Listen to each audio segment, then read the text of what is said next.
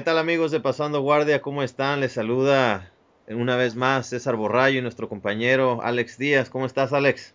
¿Qué tal César? ¿Cómo estás? Bien, bien, gracias a Dios. ¿Qué cuentas todo por allá? Todo muy bien, estamos entrenando y con salud, así que podemos hacer muchas cosas. El día de hoy tenemos una invitada. Ella es una competidora que ya ha pisado el primer lugar de un podio mundial y no es brasileña, no es americana, es 100% mexicana. Ella es Sofía Trueba.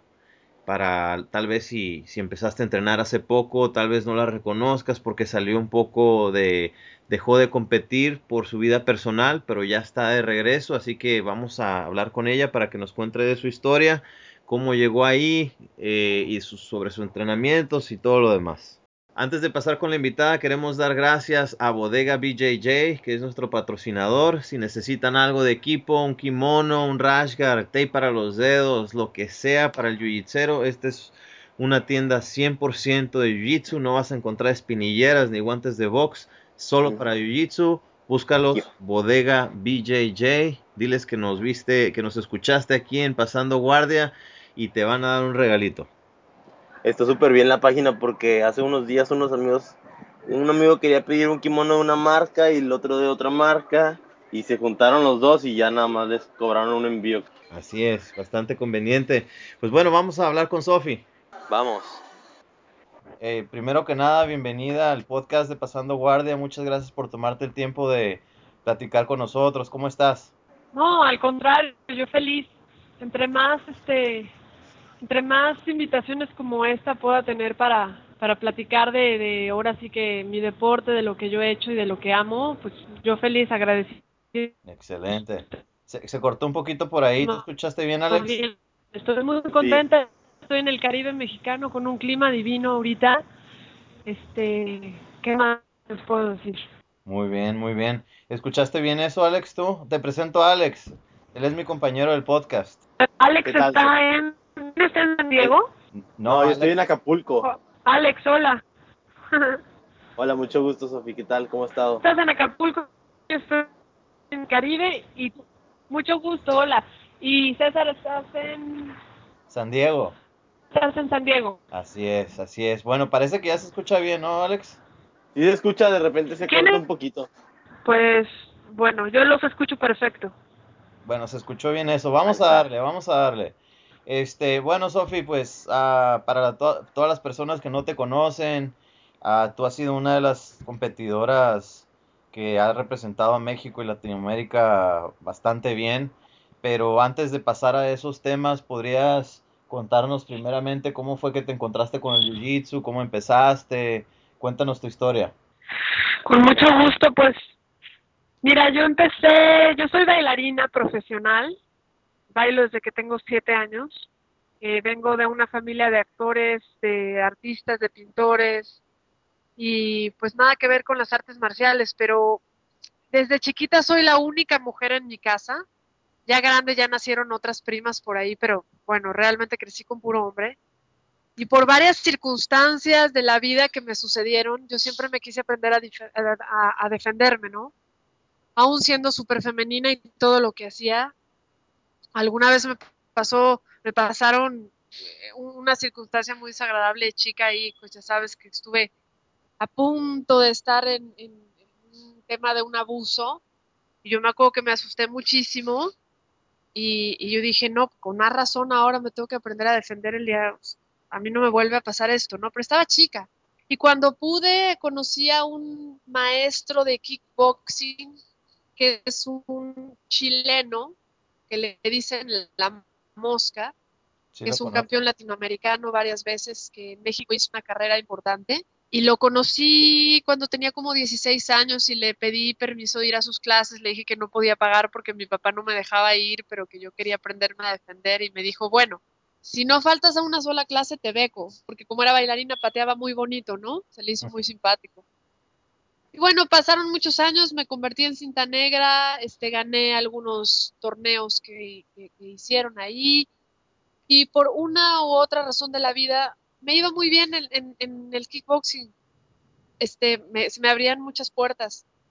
Y en el otro tema no, el otro tema eh, me topaba con que había menos compañías de danza en México, menos, menos área de trabajo y todo eso. Hasta que llegué a la, al, al, momento de mi vida en que tuve que decidir si, si, me dedicaba a una cosa o la otra, pero eso fue ya que conocí el Jiu-Jitsu. Lo que pasó fue que cuando me dieron la cinta negra, ¿sí me, están, ¿sí me escuchan? Sí. ¿Está todo bien? Sí, te sigo. Perfecto. Adelante. Ok. Cuando me dieron la cinta negra de kickboxing, yo me sentía ya wow, ¿no? Y resulta que, pues, dije, voy a conocer las raíces de lo que he estado haciendo toda mi vida. Me fui a Tailandia, me fui a vivir cinco meses y medio a entrenar Muay Thai, que Muay Thai es la, es la madre de este tipo de artes marciales de contacto, como el full contact y el kickboxing, pero cuando llegué a Tailandia me di cuenta que no tenía absolutamente nada que ver. Se usaban los codos, las rodillas, los movimientos, la guardia era diferente. Dije, Dios mío, híjoles, ¿qué he estado haciendo, no? Amé Tailandia, amé, amé toda la experiencia, este, me trataron increíble, fue algo padrísimo, pero, pero la verdad es que me di cuenta que a mí los golpes en la cara no me gustaban. Entonces, amaba las artes marciales, pero sentía que había estado haciendo algo que, que, que tenía un faltante. Me regreso a México, un poco desanimada, ya no sabía si regresar a bailar, si seguir como que confundida y conozco a, a dos integrantes de, del Jiu-Jitsu en México que se llaman los hermanos Salas.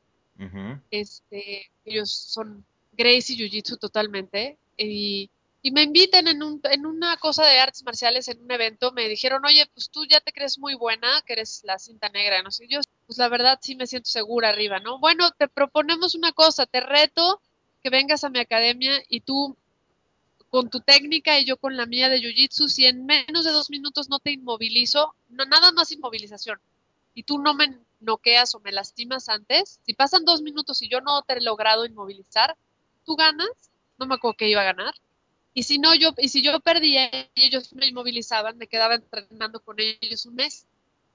Obviamente en menos de un minuto estaba más que inmovilizada en el suelo, y, y recuerdo perfectamente bien ese de frustración, de, dos, de, de, sofocamiento, de angustia, de sentir a alguien pesado encima de mí sin poderme mover. Y yo dije, ¿qué he estado haciendo toda mi vida?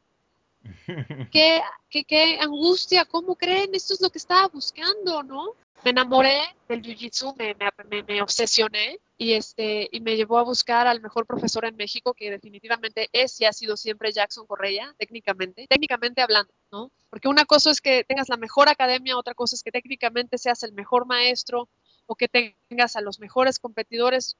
Él como maestro técnicamente es el mejor en México y es el primero que llevó a México el Jiu-Jitsu brasileño, es el pionero número uno. De ahí salieron varios como este Mario Delgado empezó entrenando con Jackson, después se fue directamente con Renzo a Nueva York y se alió con él y tiene hoy por hoy la academia más importante en México de Jiu-Jitsu, que es la de Renzo Gracie. Para mi punto de vista, la mejor academia es Bujutsu, que el campeón mexicano, uno de los campeones mundiales. En México solo ha habido dos que hemos ganado un mundial, un mundial de Jiu-Jitsu. Hemos sido yo y Dan Chon. Dan Chon me dio la cinta café, es mi mejor amigo de muchos años del Jiu-Jitsu, pero él creció en San Diego, él se formó en la Academia de Rodrigo Medeiros y regresó a México por cosas familiares y puso su academia junto con otras personas. Y es la, la, la mejor academia, pero no es la más importante. La de Mario y Renzo es la que hacen los nacionales, es la más grande, es la de más metido en los eventos de MMA. Y bueno, en fin, el caso es que una cosa me llevó a otra, conocer a cada uno de los, de los más importantes de este, de este deporte que son la familia Gracie.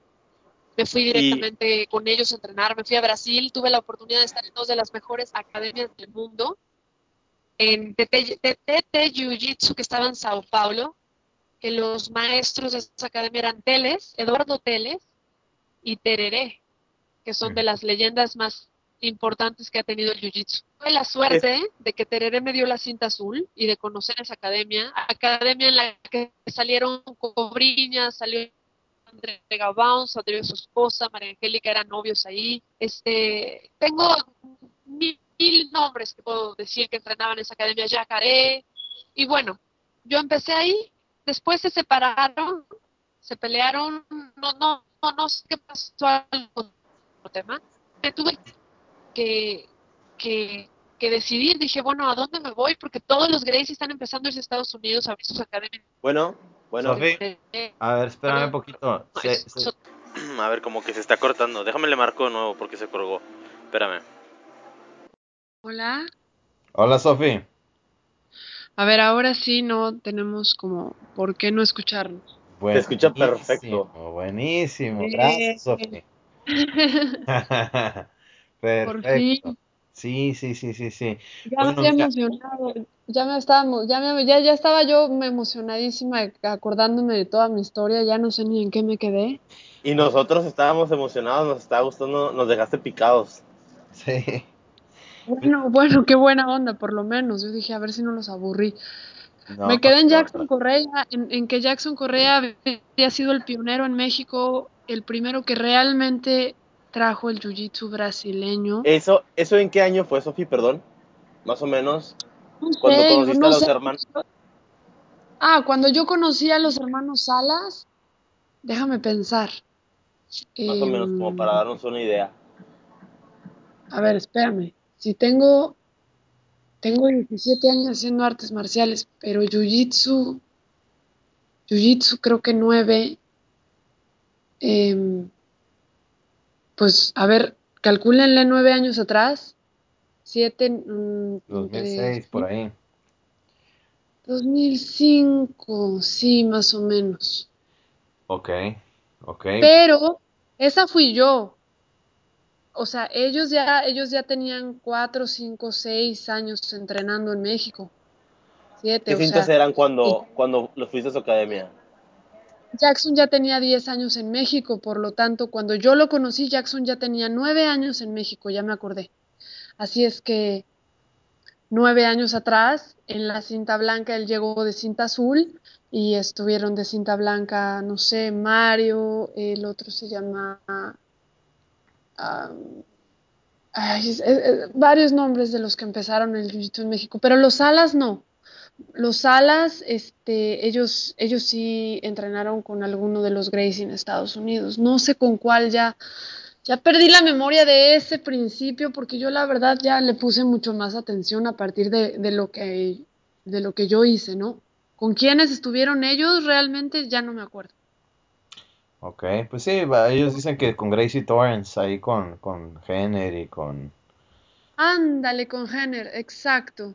Sí puede ser sí, ese tipo de Gracie, sí. Lo que pasa es que todo, todo Jiu-Jitsu salió de algún Gracie, de, de la rama de Helio o de la rama de Carlos Gracie, ¿no? Que son los güeros, ¿no?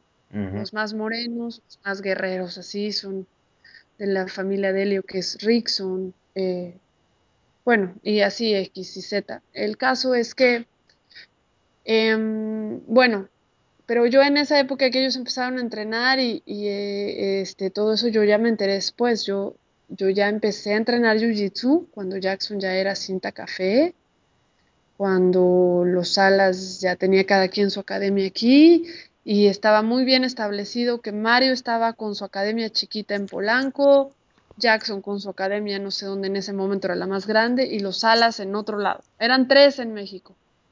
Bueno, entonces yo como me apasioné tanto, dije, tengo que entrenar con el mejor en México, que fue, era Jackson, y me fui a entrenar con él. Y este, Jackson desde que empecé a entrenar me dijo que yo podía ser campeona mundial. Yo la verdad no le creía. Yo decía, ay, seguro le gusto, no sé. Pues, ¿no? Para empezar, yo tenía 24 años ya. Y es, eso para mí y para cualquier persona que, que, que crea que estás empezando un- en un deporte, te va a decir, ya estás muy grande para lograr hacer algo en, en este deporte. Entonces, no, sé qué haces, ¿no? Pero como yo había hecho artes marciales y cosas con el cuerpo, como baile, em, todo tipo de deportes, siempre estuve haciendo desde chica, se me facilitó. Entonces, em, pues yo me fui a Brasil, yo dije, ¿dónde está la meca de todo esto? ¿Dónde, dónde están los mejores? Todavía estaban en Río ese año.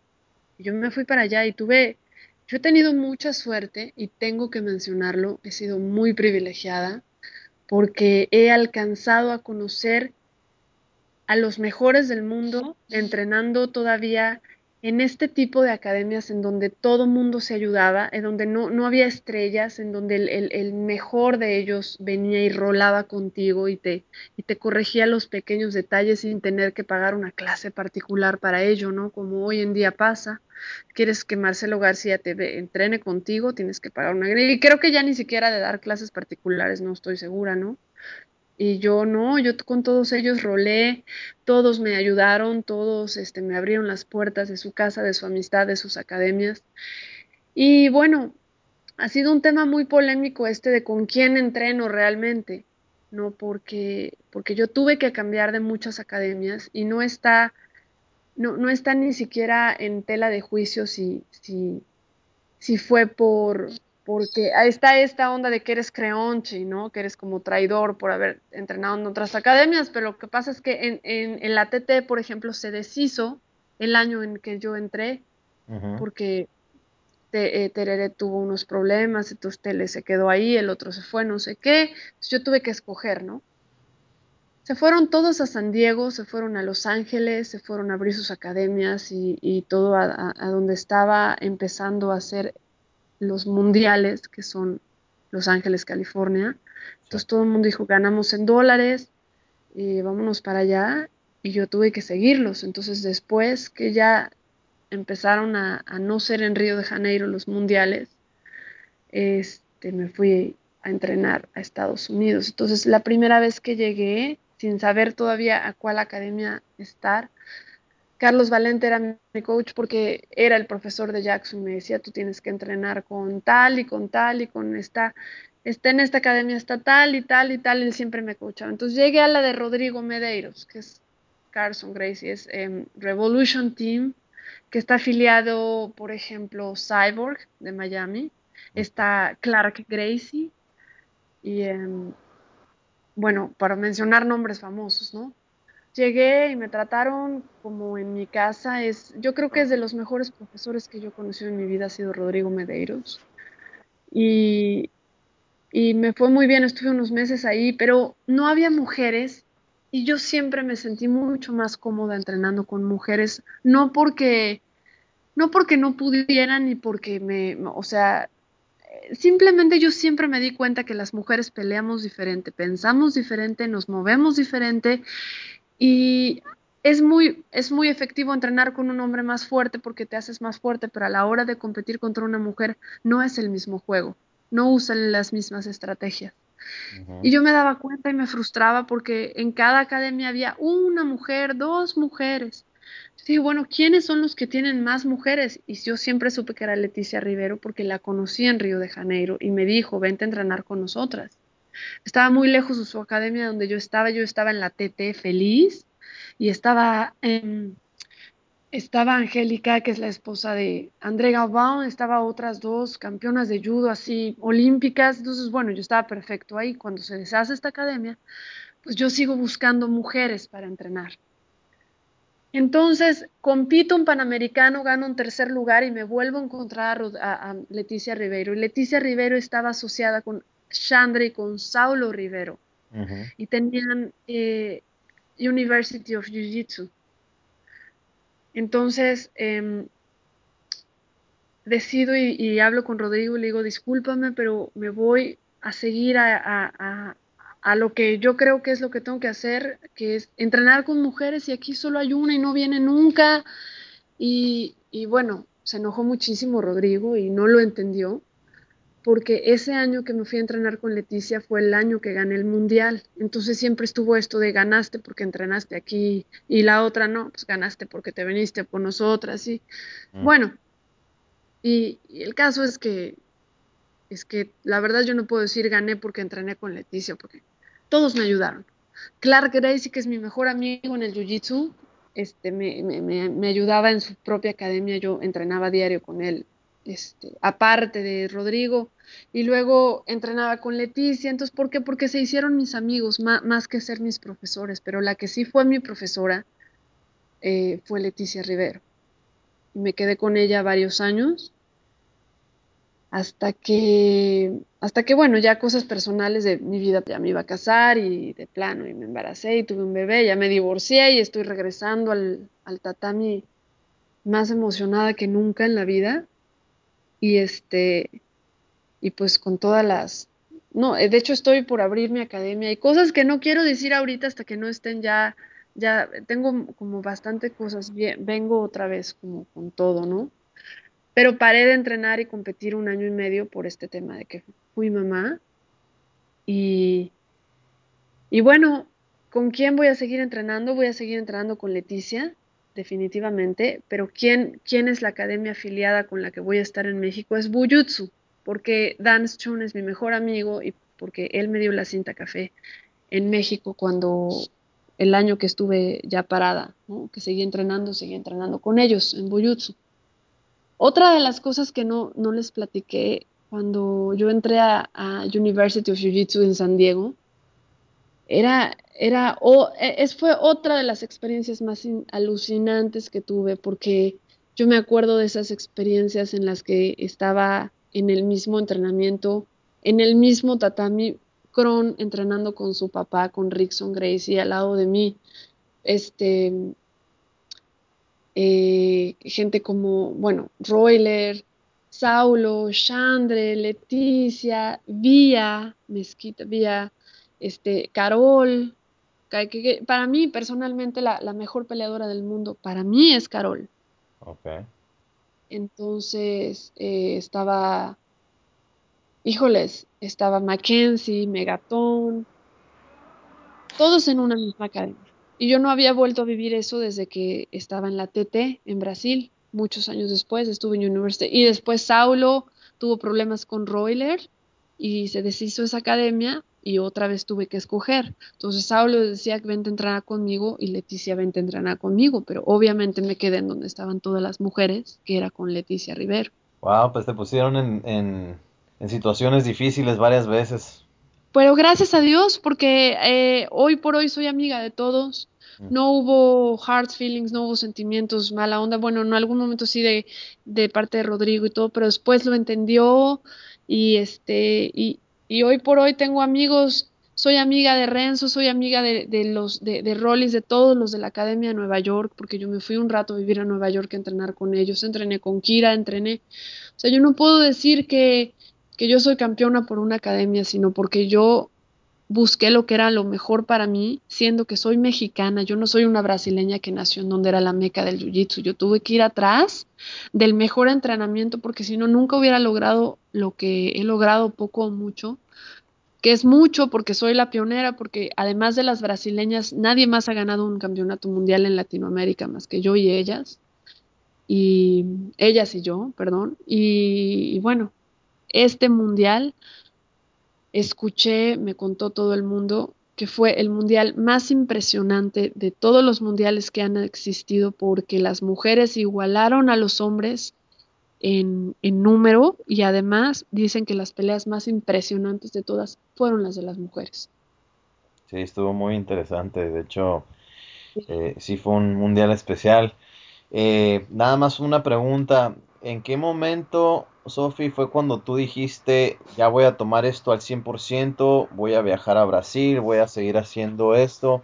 ¿Cómo lo tomaron tus papás? ¿Te apoyaron? ¿Cómo, cómo estuvo? Es, es, ese, ese es justo el punto nadie me apoyó, todo el mundo me dijo que estaba loca, que si ya no me pensaba casar a mi edad, que ya estaba quedada, que este, que qué ridiculeces que me iba a dar patadas, y yo así de, son llaves, ni siquiera sabían de lo que estaban hablando, ya sabes, yo, ¿saben qué? Adiós, me voy, ¿qué vas a hacer? Ya estás grande, no seas ridícula.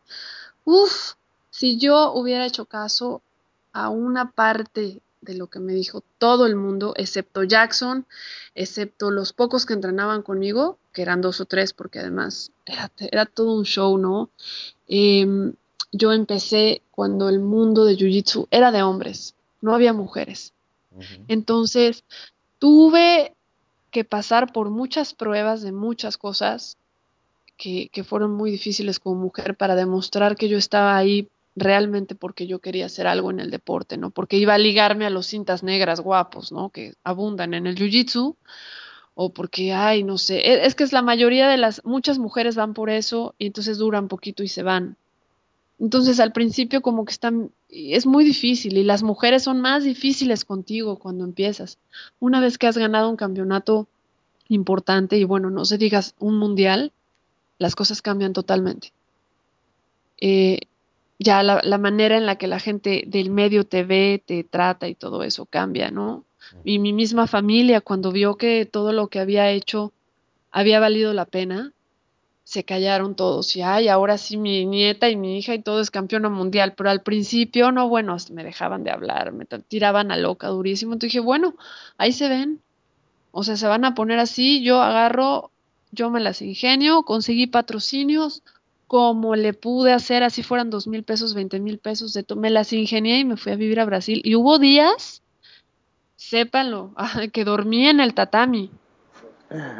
Y de que plano no hay dónde quedarte a dormir, pues ni modo, yo lloraba, así te juro que yo lloraba porque además soy súper girly, así de que soy la única mujer que se atrevió en principio a irse con las uñas arregladas a competir con rímel y acababa de competir, salía del tatami y me ponía mis tacones. Entonces todas me criticaban, hoy por hoy todas lo hacen. Y eso lo sabe todo, toda la gente del medio, ¿no? Los Gracie, por ejemplo, Roy, o sea, leyendas de, de, de, de, ese deporte, ¿no? Como, por ejemplo, por ejemplo, este, ¿quién me dijo que estábamos en el Gracie Camp y llegaron y felicitaron a mi papá? Estaba Renzo, estaba, eh, se me fueron nombres. No, no, no, Roger, no, pero Roger, es que Roger siempre estuvo en Londres, eh, bueno, estaba en Río y yo estuvo en Londres y Roger y yo somos de hola, mucho, ¿cómo estás? Ya, pero no somos tan cercanos como, como Royler, como Renzo, como este que está en Miami, el hermano de ellos que se llama Rillion, profesor ah, Rillion sí. Gracie. Y le dijeron a mi papá, y son de las cosas más gratificantes, ¿no? De mi carrera, ¿no? Ese y otro detalle que tuve en Brasil que nadie sabe, lo sé yo, lo sabe mi gente muy cercana, que es que le dijeron nosotros, o sea, felicitamos porque su hija, nosotros nos acordamos de ella desde que estuvo en los primeros mundiales en Río. Yo me quedé con el ojo cuadrado así de wow que se acuerdan y wow que se fijaron este y más ellos no entonces son esas satisfacciones personales que, que hace que esto valga la pena bueno sin pensarlo y le dijeron que felicidades porque les daba mucho gusto que una niña como yo estuviera representando ese deporte, que no, no tienes que ser la típica marimacha, ya sabes, para, para ser luchadora y competidora. Yo soy todo lo contrario a eso. Y este, y bueno, aquí sigo y um, ya mi familia, eh, ya, ya, pues ya, ya estamos en otra etapa de, totalmente diferente, en la cual ya, pues ya no tienen nada que decirme, pero sí, sí, yo lloraba, ¿eh? Y tenía calenturas en las noches. Eran tan fuertes los entrenamientos que me daban calenturas en las noches. Entonces yo todas las noches decía, pero ¿qué haces aquí? que todas las noches juraba que ya me iba a regresar y que, que y al otro día llegaba a entrenar, veía a todos en el tatami y me decían, no mames, aquí me quedo. Háganle como quieran, yo no me regreso. Y sí, me divertía muchísimo. Y tengo muchos amigos por todo el mundo. Y, y, y lo que me dio, yo creo que a mí el jiu-jitsu me salvó. Me salvó la vida de una adolescencia de, de, de, de, confusión, de poderme haber metido a Televisa y ser ahorita una actricita y quién sabe si pasarme en la fiesta o quién sabe qué sería de mí, pero yo creo que el Jiu-Jitsu salva y ha salvado a mucha gente como a mí. Excelente, Sofía. Órale, qué padre. Mm, sí, es. sí, sí. ¿Qué más? ¿Qué más quieren que les platique? Ustedes pregúntenme porque yo puedo contarles muchas cosas. Tenemos muchas preguntas, pero dale tú, Alex.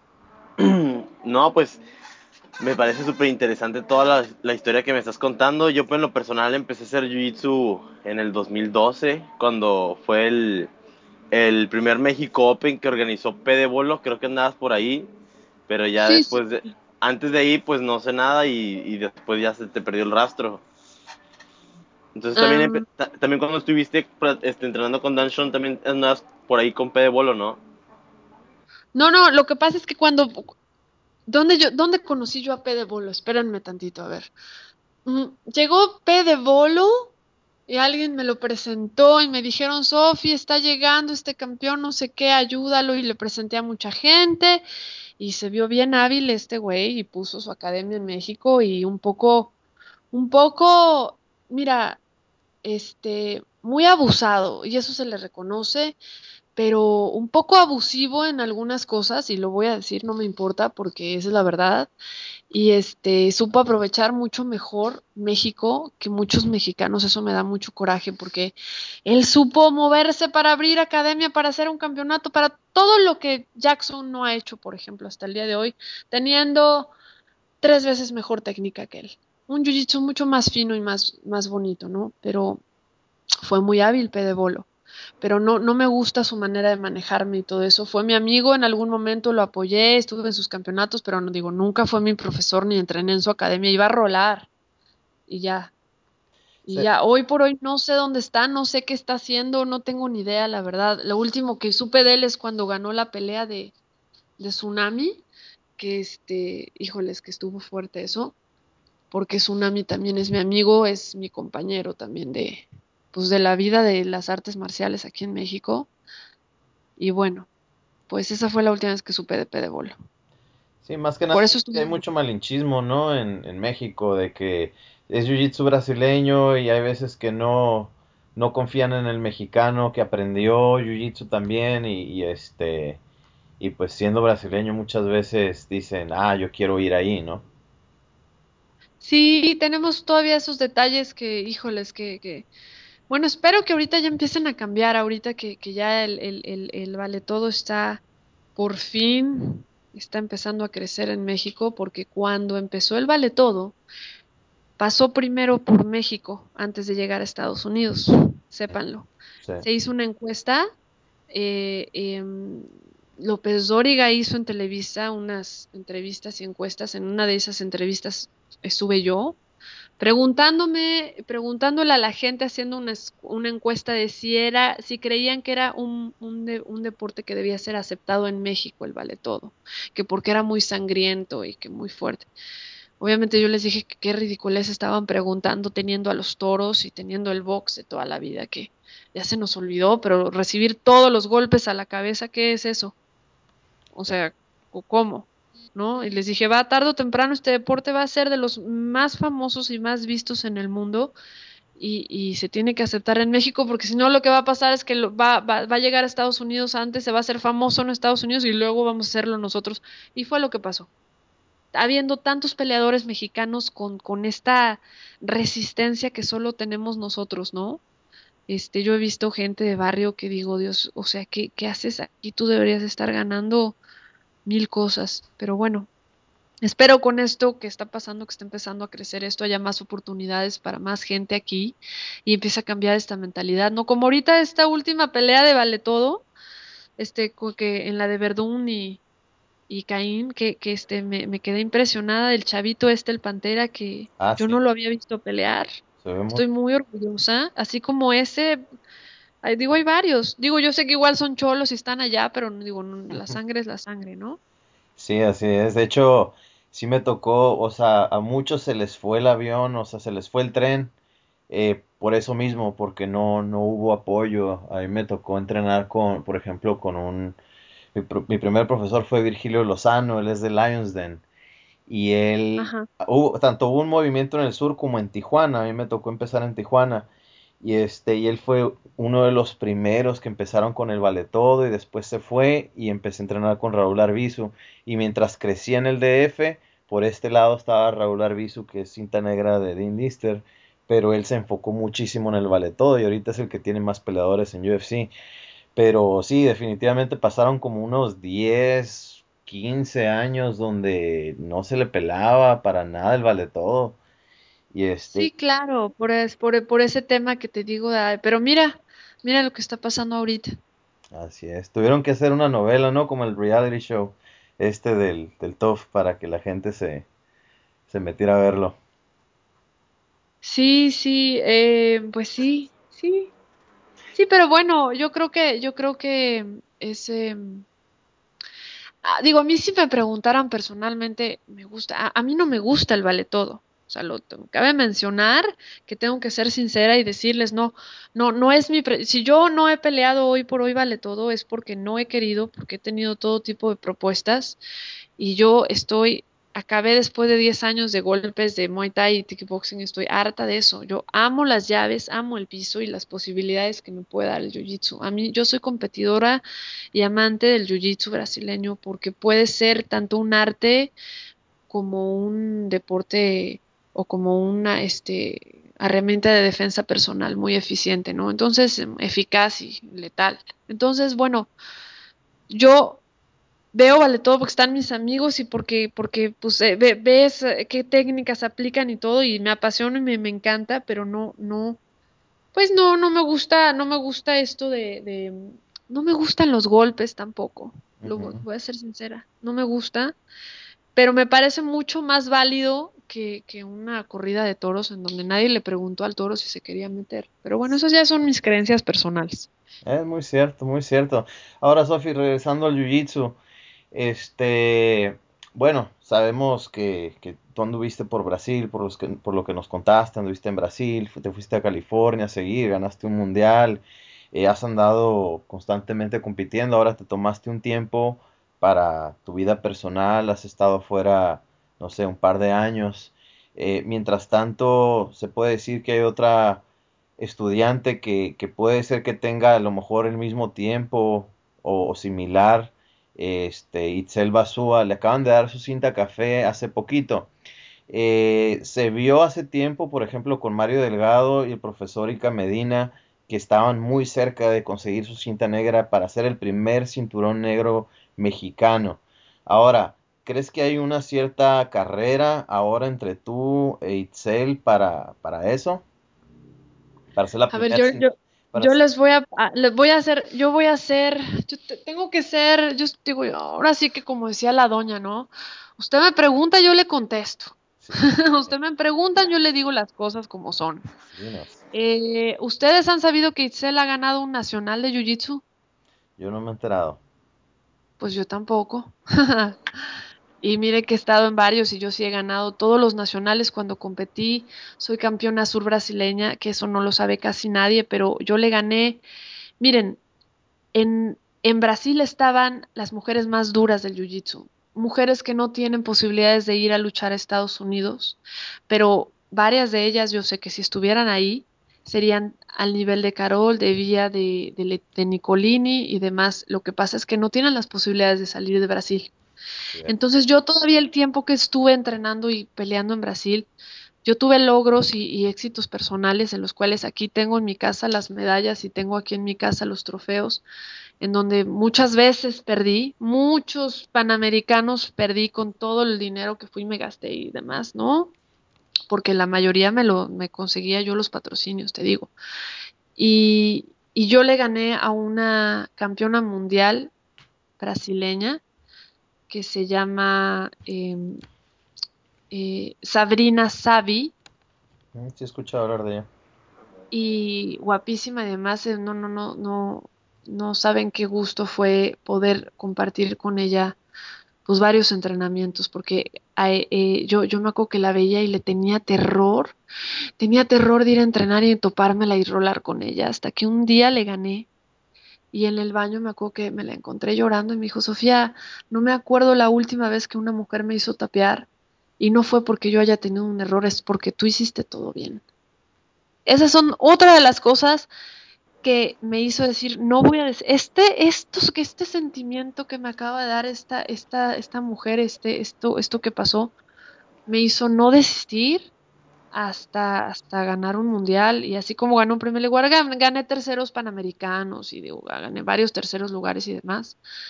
Y, y he competido muchísimas veces, así como ganado, perdido, así como esta que nadie de ustedes sabía esto, que fui campeona del sur de Brasil.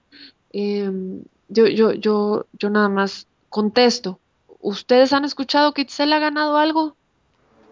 Sí, no, ella, ella lo ha dicho que la competencia no es lo suyo y pues obviamente es muy diferente una, una cinta negra que compite a una que no compite.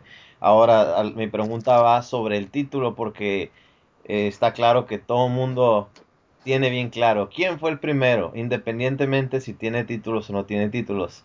Entonces, la, la pregunta va en eso, ¿suficientes tú que hay una carrera independientemente? O sea, sientes algo como depresión, como de que ya necesito regresar a entrenar, porque si no regreso a entrenar me ganan la carrera? La verdad, no me preocupa en lo absoluto, porque hoy por hoy, ahorita si yo regreso a México y las reto, porque pasa muy chistoso, muy chistoso, en Estados Unidos no pasa eso, en Brasil, pero aquí las reto y desaparecen. Me pasa todo el tiempo y estoy harta y esa es la razón por la cual yo dejé de competir en México. Cuando yo me inscribía a un campeonato, no nadie se inscribía. Y yo decía, ay, no puede ser. Entonces yo, por mí, feliz que haya tres más y que ojalá y me ganen, porque si no, ¿cómo voy a subir de nivel yo?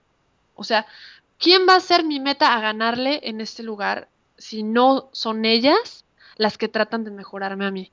Entonces yo no sé si alguna de ellas realmente tenga lo que se necesita para ganarme a mí en México, pero yo espero que sí sea y espero llevarme una sorpresa.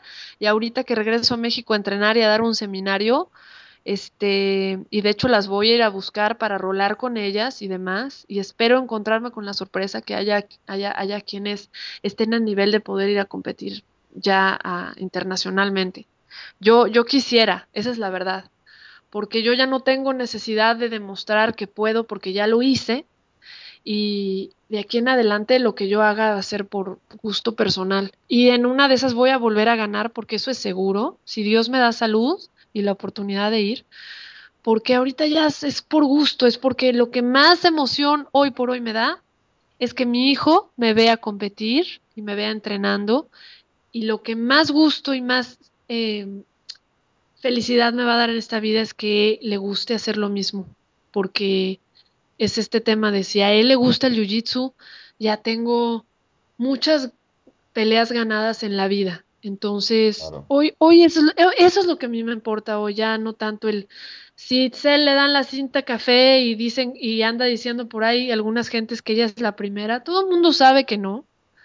Ojalá y le vaya muy bien. Me da mucho gusto y estoy sumamente orgullosa de que haya alguien más en México que quiera entrenar mujeres y ojalá y ganen y ojalá y se vayan internacionalmente a competir también. Eso es lo único que te puedo decir. Solo que bueno, no, no puede haber un punto de comparación entre Itzel y yo porque yo soy competidora y ella está queriendo tener una academia de mujeres, que es igual de válido, ¿no? Pero no nos podemos comparar. Y además la pionera, bueno, definitivamente soy yo. Y repito, en Latinoamérica, además de las brasileñas, nadie ha ganado nada. Entonces, es muy difícil crear campeonas cuando tú no tienes la experiencia de estar en un campeonato y sabes lo que es estar en el tatami y luchar contra el tiempo y usar los tiempos a tu favor, los minutos que quedan, usar, usar saber usar el espacio, la presión de la gente, que es muy diferente en México que en Estados Unidos, que en Brasil. Este, es, es importante tú competir si vas a querer hacer campeonas, porque ¿qué vas a enseñarle a la gente? ¿Lo que dicen que es? Obviamente no, se, se, enseña con los ejemplos de lo que tú has o de lo que tú puedes, eh, pues, de tu propia experiencia. ¿O, ustedes qué creen? Claro, claro, claro. Sí, está. Está súper bien que siempre va a ser muy diferente el punto de vista de un maestro competidor que ha estado ahí, que lo ha sentido, que sabe lo que se necesita para ganar, que sabe lo que se necesita para, para llegar a los campeonatos y llegar con qué porque de ir, pues cualquiera con un patrocinio puede ir, pero de ir y hacer y, hacer pauta es muy distinto, ¿me entiendes? Este, una pregunta, Sofi, ¿tú, tú ahorita en tus planes a futuro me estás diciendo que vas a abrir una academia y que ya tienes planeado regresar a entrenar, ¿vas a, tienes eh, eh el drive de volver a, a, competir en cinta café, en cinta negra? ¿Quieres ser, ¿Te gustaría ser campeona mundial en cinta negra? No, ya no me gustaría ser campeona mundial de cinta porque ya fui. Ahora me gustaría ser campeona de un Abu Dhabi, de un campeonato en donde ya, este, digo, Abu Dhabi, por ejemplo, paga, ¿no? Mm. Eh, me gustaría ya empezar a generar todo lo que yo he invertido un poco, un poco ahora económicamente, recoger un poco de esos frutos. Yo ya empiezo a dar más seminarios y por supuesto voy a competir si me encanta competir.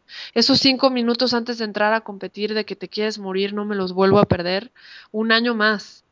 O sea, yo, yo la verdad, a mí me gusta vivir con esos sentimientos de, de riesgo. Soy un poco adicta a la adrenalina, lo acepto y aunque pierda, a mí me va a claro. Yo de hecho este, estoy preparándome para el próximo para el próximo mundial y, el, el, y cualquier campeonato que haya aquí en México voy a entrar sabiendo que es lo probable, probablemente pierda porque, porque tengo el tiempo que te tomaste. Casi, casi, dos años parada, ¿no? Y me va a tomar probablemente un año y medio o el mismo tiempo volver a tomar un nivel competitivo como los que tenía cuando entrenaba con Leticia Rivero, ¿no? Y estoy pensando irme a Estados Unidos un rato más, pero ya dejando aquí una academia este, pues rolando solo, porque en México las mujeres no tienen esta, esta cultura de competir tanto, ¿no? Todavía las entiendo porque pues no, no, el, el rolar no, mira, el jiu-jitsu no es para cualquier mujer. Tienes que tener un tipo de personalidad porque tener un hombre encima de ti sofocándote y el sudor y esta onda de sudores embarrados constantes y todo eso, pues a las mexicanas así como que, ay no, qué asco, y ya sabe, tienes, tienes que tener otra, una mentalidad como más atlética y, y pues me ha costado mucho trabajo tener alumnas que quieran competir así, tuve una o dos y, y una me salió con que, ay no, mi novio no me deja hacer jiu-jitsu y pues mejor me voy a meter con él a hacer fútbol y que casi me muero, ¿no? Porque estaba, yo sabía que, yo sabía que si ella competía ganaba todos los nacionales. Entonces me desanimé muchísimo, ya no quise entrenar a nadie durante un tiempo, dije, ya no voy a hacer nada más que entrenarme yo. Pero ahorita ya voy con la mentalidad de, de abrir una academia más para niños y para nuevas generaciones, para enseñar defensa personal a mujeres, que eso me, me encantaría. De hecho, voy a dar este aquí en... Eso es algo que les voy a platicar también. Estoy muy orgullosa y estoy muy emocionada porque el, gobierno del estado me dio chance de dar unos cursos de, defensa personal gratis que los voy a dar para mujeres que han sido víctimas de abuso intrafamiliar en el trabajo, este, violencia doméstica, ya saben, este abuso sexual y gente que ha pasado por, por situaciones así. Y a la policía del estado de Quintana Roo, a las mujeres nada más. Entonces eso me tiene súper emocionada eh, yo soy, yo soy como muy, tengo muchísimos videos y cosas que no he subido tanto porque, porque es muy difícil patrocinarte, promocionarte, entrenarte, no se puede todo. Entonces hay muchas cosas que la gente no sabe que yo he hecho y por ejemplo esto que ya se tomará videos, o sea, no hay una campaña de sobre este asunto, pero les voy a, ya irán viendo en Facebook, en redes sociales, cositas que he hecho y, y, van a volver a escuchar de mí en el tatami otra vez. Excelente, excelente. Pronto, más pronto de lo que todos creen. Solo que, bueno, ser mamá es de las cosas más fuertes que me imaginé que alguien podía sentir y pasar, tanto bonitas, tanto, tanto en todos los aspectos. Entonces, recuperarte después de algo así, más si tienes cosas como complicaciones en el parto, además, como en mi caso tuve una, pues yo dije, ay, no, voy a tener el bebé, a los dos meses voy a estar entrenando. No, no pude. Entonces, bueno, regresar y rehabilitarte para entrenar en un mundial es más difícil porque, pues porque ya no tengo 17 años, ni 20, ni 24, tengo 33 y, y, y obviamente tengo que estar mucho mejor entrenada porque las lesiones que gracias a Dios no tengo, pero no las quiero tener, se tardan más en sanar y por muchas cosas. Lo bueno de la edad es que tengo una visión de la, de, de la pelea técnicamente más evolucionado, más tranquilo, más en paz, un poco mejor visión de la que tenía antes, que tenía como mucha angustia y necesidad por ganar, ¿no? Ahorita ya no, ahorita ya me doy cuenta que cuando rolo ya uso un poco más la cabeza y el tiempo, y eso es algo padre porque en el Jiu-Jitsu no importa tanto si eres chica o eres grande, importa que estés sana y que tengas técnica. Así es, así es. Pues entonces para todas las chicas que nos escuchan, ya saben, si quieren aprender de una competidora, pronto van a poder hacerlo aquí con, con Sofía. De hecho, se ha comprobado en el Jiu-Jitsu actual que los competidores generan a los mejores competidores ya segundas generaciones, como por ejemplo Marcelo García, Leo Viera, eh, André Galvao, todos han producido a los mejores, a las nuevas generaciones que ahorita están ganando. Entonces, definitivamente, si, tú, si tu visión es competir y ganar, tienes que buscar a alguien que ya lo haya hecho. Sí, estoy totalmente de acuerdo y yo, y yo personalmente me fui con la mejor del mundo. La primer, la primer, la pionera en el deporte que es Leticia Rivero. La mejor, porque es la mejor punto. No porque sea nada más porque igual es, no es tan impresionante como ver a otras, ¿no? es porque simplemente es la mejor por donde lo quieran ver. No porque Gaby García esté ganando por el tamaño que tiene, por Dios, es la mejor, ¿no? Y Vía porque se tiene todo y, su maestra es Leticia y Carol también y Nicolini que tiene... Nicolini mis respetos también, ¿eh? Porque yo vi su carrera cuando empezó, yo vi cómo, cómo le echaron ganas y, y Kira, por ejemplo, ¿no? Kira, otra, otra, otro ejemplo en, en el mundo de las mujeres, que además de guapa, que, ay, es que Kira, pues sí, sí tienes más puertas abiertas por ser guapa, pero la gente no sabe todas las que se te cierran en el mundo del jiu-jitsu por ser guapa. Y yo la vi, yo vi cómo estaba Kira compitiendo y no la ayudaban a entrenar y, y tenía que meterse así de yo quiero, yo quiero para que algunos de sus primos le pusieran la atención hasta que, hasta que lo logró. Sobre todo su tío, Renzo, fue el que la apoyó más que, más que los demás, ¿no? Porque todo el mundo pensaría que los Gracie se ayudan entre ellos. Y no es así. No, no, más bien no fue así durante mucho tiempo. Y, y por eso las mujeres tienen, las mujeres de esa época, de esas generaciones, como Leticia, como, como Kira, que ya es mamá y ya está regresando otra vez, pero ya es más, un poco más show ahora. Y yo la entiendo, porque yo ya estoy en la misma posición. Tenemos casi la misma edad y, y las dos somos mamás y, ella ya quiere hacer un poco más entrevistas y estas cosas. Yo sí quiero volver a competir.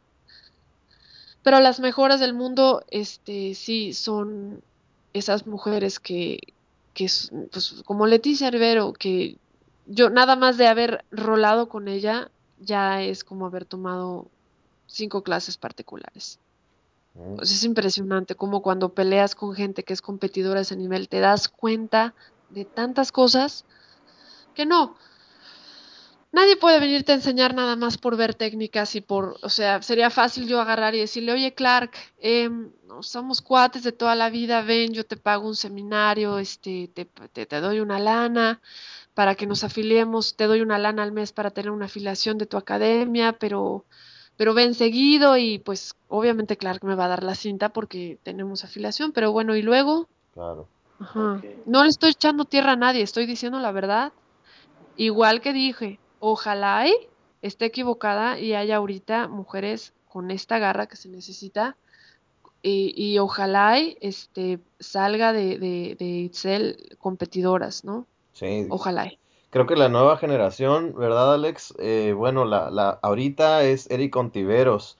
Ella se fue, empezó en, en México, es de León, está chavita, y se fue a, a Concobriña. Concobriña tiempo completo, ya ganó un Panamericano y quedó segundo lugar en el Mundial Adultos en cinta azul. Va muy con ella yo entrené, con ella hace dos o tres años entrené y yo le dije a su profesor, le digo, esta niña no le quites los ojos de encima y en cuanto puedas mándala a Estados Unidos a que empiece a entrenar a ese nivel, aunque pierda, porque ahí es donde va a emprender, ahí es donde se va a dar cuenta lo que necesita para ganarles a esas, no a estas, estas no importan, a esas esas las que hay que ganar y tiene todo para hacerlo. Entonces yo espero y tengo toda la fe en que esa niña es la siguiente que realmente va a ser va a ser este pues eco en este deporte y la conozco bien, sí. ¿Crees, ¿Crees que es necesario ir a entrenar a Estados Unidos para ser campeón mundial? ¿O a Definitivamente. No, ¿Sí? o a eso sí te iba a decir o a Brasil. Es más, mejor a Brasil. Si te puedes ir a Brasil a, vivir a Brasil unos dos añitos, o sea, si tienes la edad de esta niña, por ejemplo, y se va a vivir uno o dos años a Brasil y después se va directo a Estados Unidos, bueno, yo te juro que gana mm, segundos lugares mínimo. ¿No? Porque tienes que entrenar, fíjate lo que te voy a decir, para ganarle a alguien que está compitiendo en los mundiales de Estados Unidos tienes que haber peleado contra ellas, porque empiezas a conocer su juego, empiezas a toparte a las mismas en los mismos campeonatos y te das cuenta, hoy esta es guardera, hoy está de finta que mm, te va a hacer una queda, pero no, se va a las piernas, hoy está este guardia araña, empiezas a darte cuenta de cómo son y por eso empiezas a ganar. No empiezas a ganar porque hay, digo, claro que sí puedes encontrarte una totalmente desconocida y esas son las cosas impresionantes que pueden suceder, pero normalmente es porque ya empiezan a conocer su juego una y otra vez las mismas que ahora con tantas que, que, está empezando a ver en el mundo, ahora sí, ahora sí ya no sé qué vaya a pasar, pero de todas maneras, en, en los, en los, em, en los absolutos y las campeonas, las que quedan casi siempre campeonas en sus categorías, son las mismas, las mismas, las mismas. Así es, así es. Por eso sí es importante, sí, sí es importante irse, irse de aquí, digo, si quieres ganar un mundial, sí, irse con las que están para saber qué es lo que está pasando ahorita, porque además a veces se ponen como de moda técnicas. Y vas a los mundiales y ves que todo el mundo está haciendo ciertas cosas. Y pues tú no, ¿no? Y no sabes defenderlas, porque son tecniquitas nuevas, o detallitos de técnicas nuevas que pues, nunca habías visto. Ese es un ejemplo. Hay que estar al tanto. Sí. Este, una pregunta, por ejemplo, tú que estuviste ya en, varios equipos, tuviste la experiencia de entrenar con los mejores. Uh, cuéntanos cuáles son las principales diferencias de entrenar con un equipo con, como por ejemplo con Leticia, que tiene tantas, tantas mujeres, tantas competidoras como Vía, como Ana Carolina, como todas ellas. ¿Cuáles son las mayores diferencias que tú encuentras? Uf, es que son tantas que no sabría ni por dónde empezar. Este, comparado con entrenar como con quién, con, con hombre. Ajá, entrenando con, en un equipo donde la mayoría son hombres, ahora te vas a un equipo donde son muchas mujeres. ¿Cuáles son las principales diferencias? No, es que todas, es que, es que mira, uh, te, ¿cómo te puedo decir? Las mujeres somos bien aferradas. Son más que arriesgadas como el hombre, por ejemplo, los hombres pueden hacer cosas un poco más impresionantes, ¿no? Cosas voladoras o ah, se arriesgan más con ciertos movimientos. Puede que las mujeres seamos mucho de pasar guardia y ese tipo de cosa como a lo seguro y no es tan impresionante, pero somos más aferradas. Entonces, te das cuenta cómo de repente empieza la pelea de una manera y no desiste y no desiste y sale y juras que ya pero no le ganó y se volvió a salir y la volteó y entonces estas cosas así de de, de, darte cuenta cómo no desisten las mujeres, o sea, cómo, cómo piensan de manera diferente. Em, Leticia hace muchos, digo, está, no, no puedo ya decir este detalles de su entrenamiento que, digo, no, no es que esté tampoco revelando cosas del otro mundo, ¿no? Pero ella tiene técnicas en especial que, que no he visto en otras academias para entrenar. Eh, hace muchas repeticiones de manera muy divertida. De, por ejemplo, un, un pasaje, drills, los hace 20 veces para un lado, 20 veces para el otro. Entonces, cada entrenamiento es como un pequeñito campeonatito, no sé cómo explicarlo. Y sí, es muy inteligente. Leticia en especial es muy inteligente. Ella, ella tiene bien estudiadas a todas y cada una de las que están destacando en el mundo del jiu-jitsu. Y te dice, ¿contra quién vas a pelear? Tal, de Noruega. Ah, no, pues ella sabe quién es. Ella sabe quién es y ella sabe qué tipo de cosas hace esa chava, por ejemplo. Digo, eso, eso es impresionante. Yo gané el mundial porque Leticia me gritó, baja el Joel, eh, bájala en portugués, no, pero le entendí. Entonces me dijo, baja la rodilla. Si yo en ese instante no bajaba la rodilla, no, no, no pasaba la guardia y, y la, y la tiraba y demás. Todo lo que, lo que hice no lo hubiera hecho si ella no me dice que baje la rodilla. Una estúpida, un detalle muy estúpido es lo que hizo, todo lo que hizo. Ella tiene una visión que yo no le he visto a nadie más. Dicen que Rickson Gracie es así. Este, ¿qué, qué, otra cosa tienen las mujeres? Eh, se apoyan mucho entre ellas ya que tienen un equipo, se ayudan mucho entre ellas. Son muy, son muy, em, ¿cómo te puedo? No, no, no sabría cómo decirte, son muy...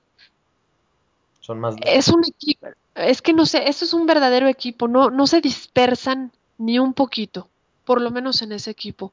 Yo no he estado en otro equipo con, otros, con otras mujeres que compiten, pero las mujeres no tienen tanto esto de que, ay, es creonte y es traidora porque viene de aquí, de, ah, ya estás en nuestra academia, ah, ya, ok, pues ahora te, o sea, te enseñan todo lo que saben, te ayudan, este, no hay, no hay esto de, ay, no le voy a enseñar para que, para que no aprenda. No, no. Personalmente, yo, yo tuve esa experiencia. Son muy aferradas, son, se apoyan mucho entre ellas y, Leticia sabe perfectamente cómo, cómo se mueve cada una de las, de las competidoras de otras de otros equipos diferentes al de ella. Y bueno, ni se diga el de ella. El de ella siempre, siempre está presente en cada campeonato, en cada una de las que peleen. Y cuando no puede, porque dos están en el mismo tatami peleando, por ejemplo, Carol en uno es la final y Carol en uno y, y Vía en otro, este, su esposo Morango, que técnicamente, técnica, puede ser que no sea, fíjate, tan buen peleador y ni competidor, pero es que hay, hay los que son buenos competidores, los que son técnicamente buenos maestros y los que tienen buenas academias. O sea, hay, hay de todo.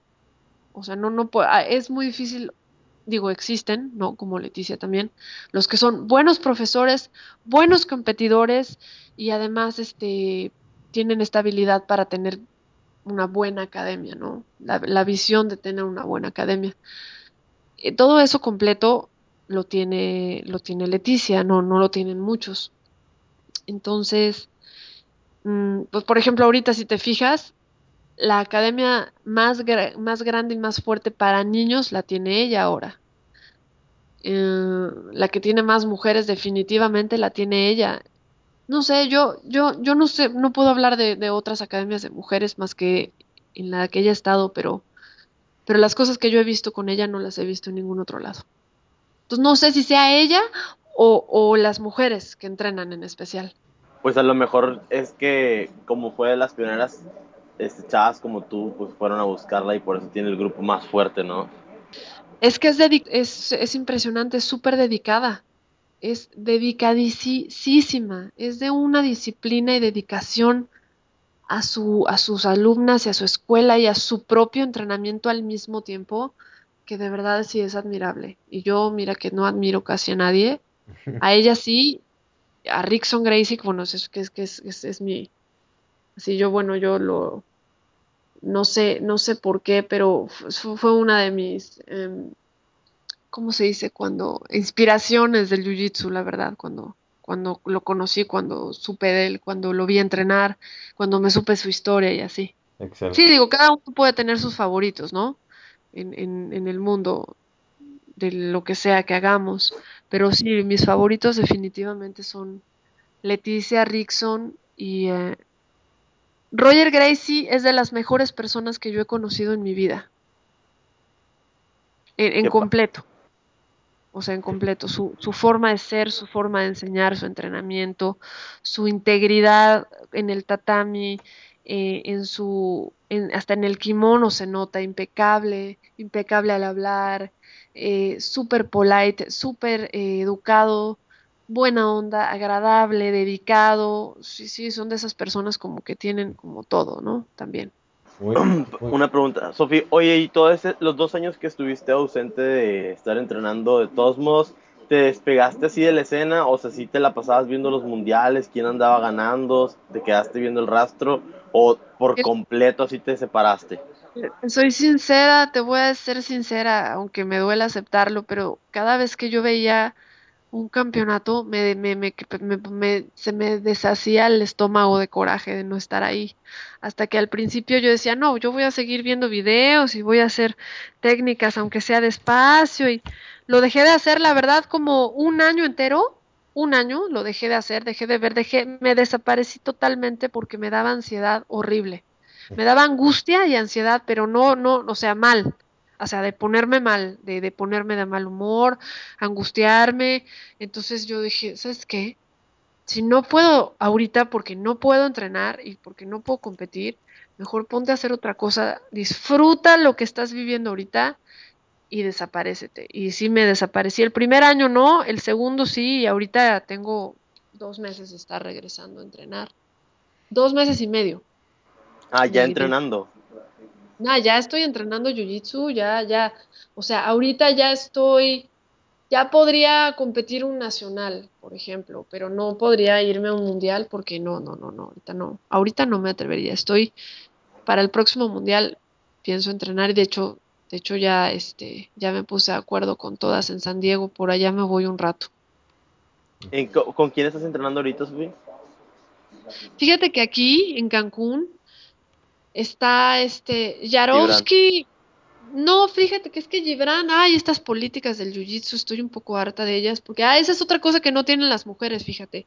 A veces son de diferentes academias, pero cuando no es época de campeonato, entrenan entre ellas y no les importa si una es Gracie Bach y la otra es Renzo y la otra es Braza, y se juntan y son amigas, se juntan para entrenar, pues ya los campeonatos, al fin si te toca a tu amiga, pues ni modo. Eso también hacen las mujeres. Leticia no, pero las otras academias sí. Eh, Leticia es un poco más estricta de no, pues no te puedes ir a entrenar con ellas, con ellas te vas a todo. Ella es un poco más de la vieja escuela, pero todas las mujeres de todas las academias, yo tengo otras amigas de otras academias con las que todavía me encuentro y me pongo, a- por ejemplo, Giselle Braga, otra que fue muy, muchas veces campeona mundial, de Rodrigo Medeiros, paró porque se metió a estudiar medicina y, y nos pusimos de acuerdo para entrenar juntas para el próximo mundial, además de que yo voy a entrenar con Leticia y Leticia lo sabe, además de que voy a entrenar con Clark, Además de que si me voy a Miami, tomo un seminario con, con mis amigos de allá, por ejemplo, con Cyborg o con Rillion, además, o sea, yo en donde pueda, lo voy, donde esté, yo me pongo a entrenar Jiu-Jitsu. Entonces, Leticia lo sabe, lo sabe, sabe, o sea, desde el principio yo le dije, mira, yo, yo soy de tu academia, pero yo con tal, tal, tal, tal y entreno porque son mis amigos. Me dijo, bueno, pues son tus amigos, porque ella me vio ser amiga de ellos desde muchos años antes. Me dijo, ok, pues porque son tus amigos, pero con tal academia y tal, no. No, no, no, pues tengo, por ejemplo, Nicolini. No, o sea, con así, no, uy, tengo prohibidísimo. Pero bueno, ni, de todas maneras ni son mis amigas, ¿no? Pero em, para todo esto, les estoy diciendo esto porque me, me desaparecí, sí, me daba ansiedad. Y ahorita ya me puse de acuerdo con, con, por ejemplo, con Giselle para entrenar con ella en Las Vegas unos fines de semana y estar en San Diego entrenando con, con Leticia. No, definitivamente regreso con ella. Para ganar un mundial, tengo que estar con ellas. Pero aquí en, aquí en México, ¿con quién estás ahorita? Ah, perdón, aquí en Cancún. ¿Se acuerdan? ¿Saben quién es Mauricio Jarovsky? Mm, no. Yo- No. Ok, MMA, él fue, él es, o ha sido, o fue, más bien porque ahorita no, eh, referee de las como peleas más importantes de vale todo que hubo en México. Cuando estaba UFC en México, él, él junto con la Mosca, de hecho, José Luis Mosca, que fue mi prefer- primer profesor de artes marciales, y otro, creo que es Arre- Arre- Arreaga, Arrechea, Arrechea, eran los tres referees. En la pelea de Tsunami, si saben de la que hablo, que peleó contra P de Bolo, esa pelea también la refirió él. Y él es más luchador como de grappling y de vale todo y todo eso.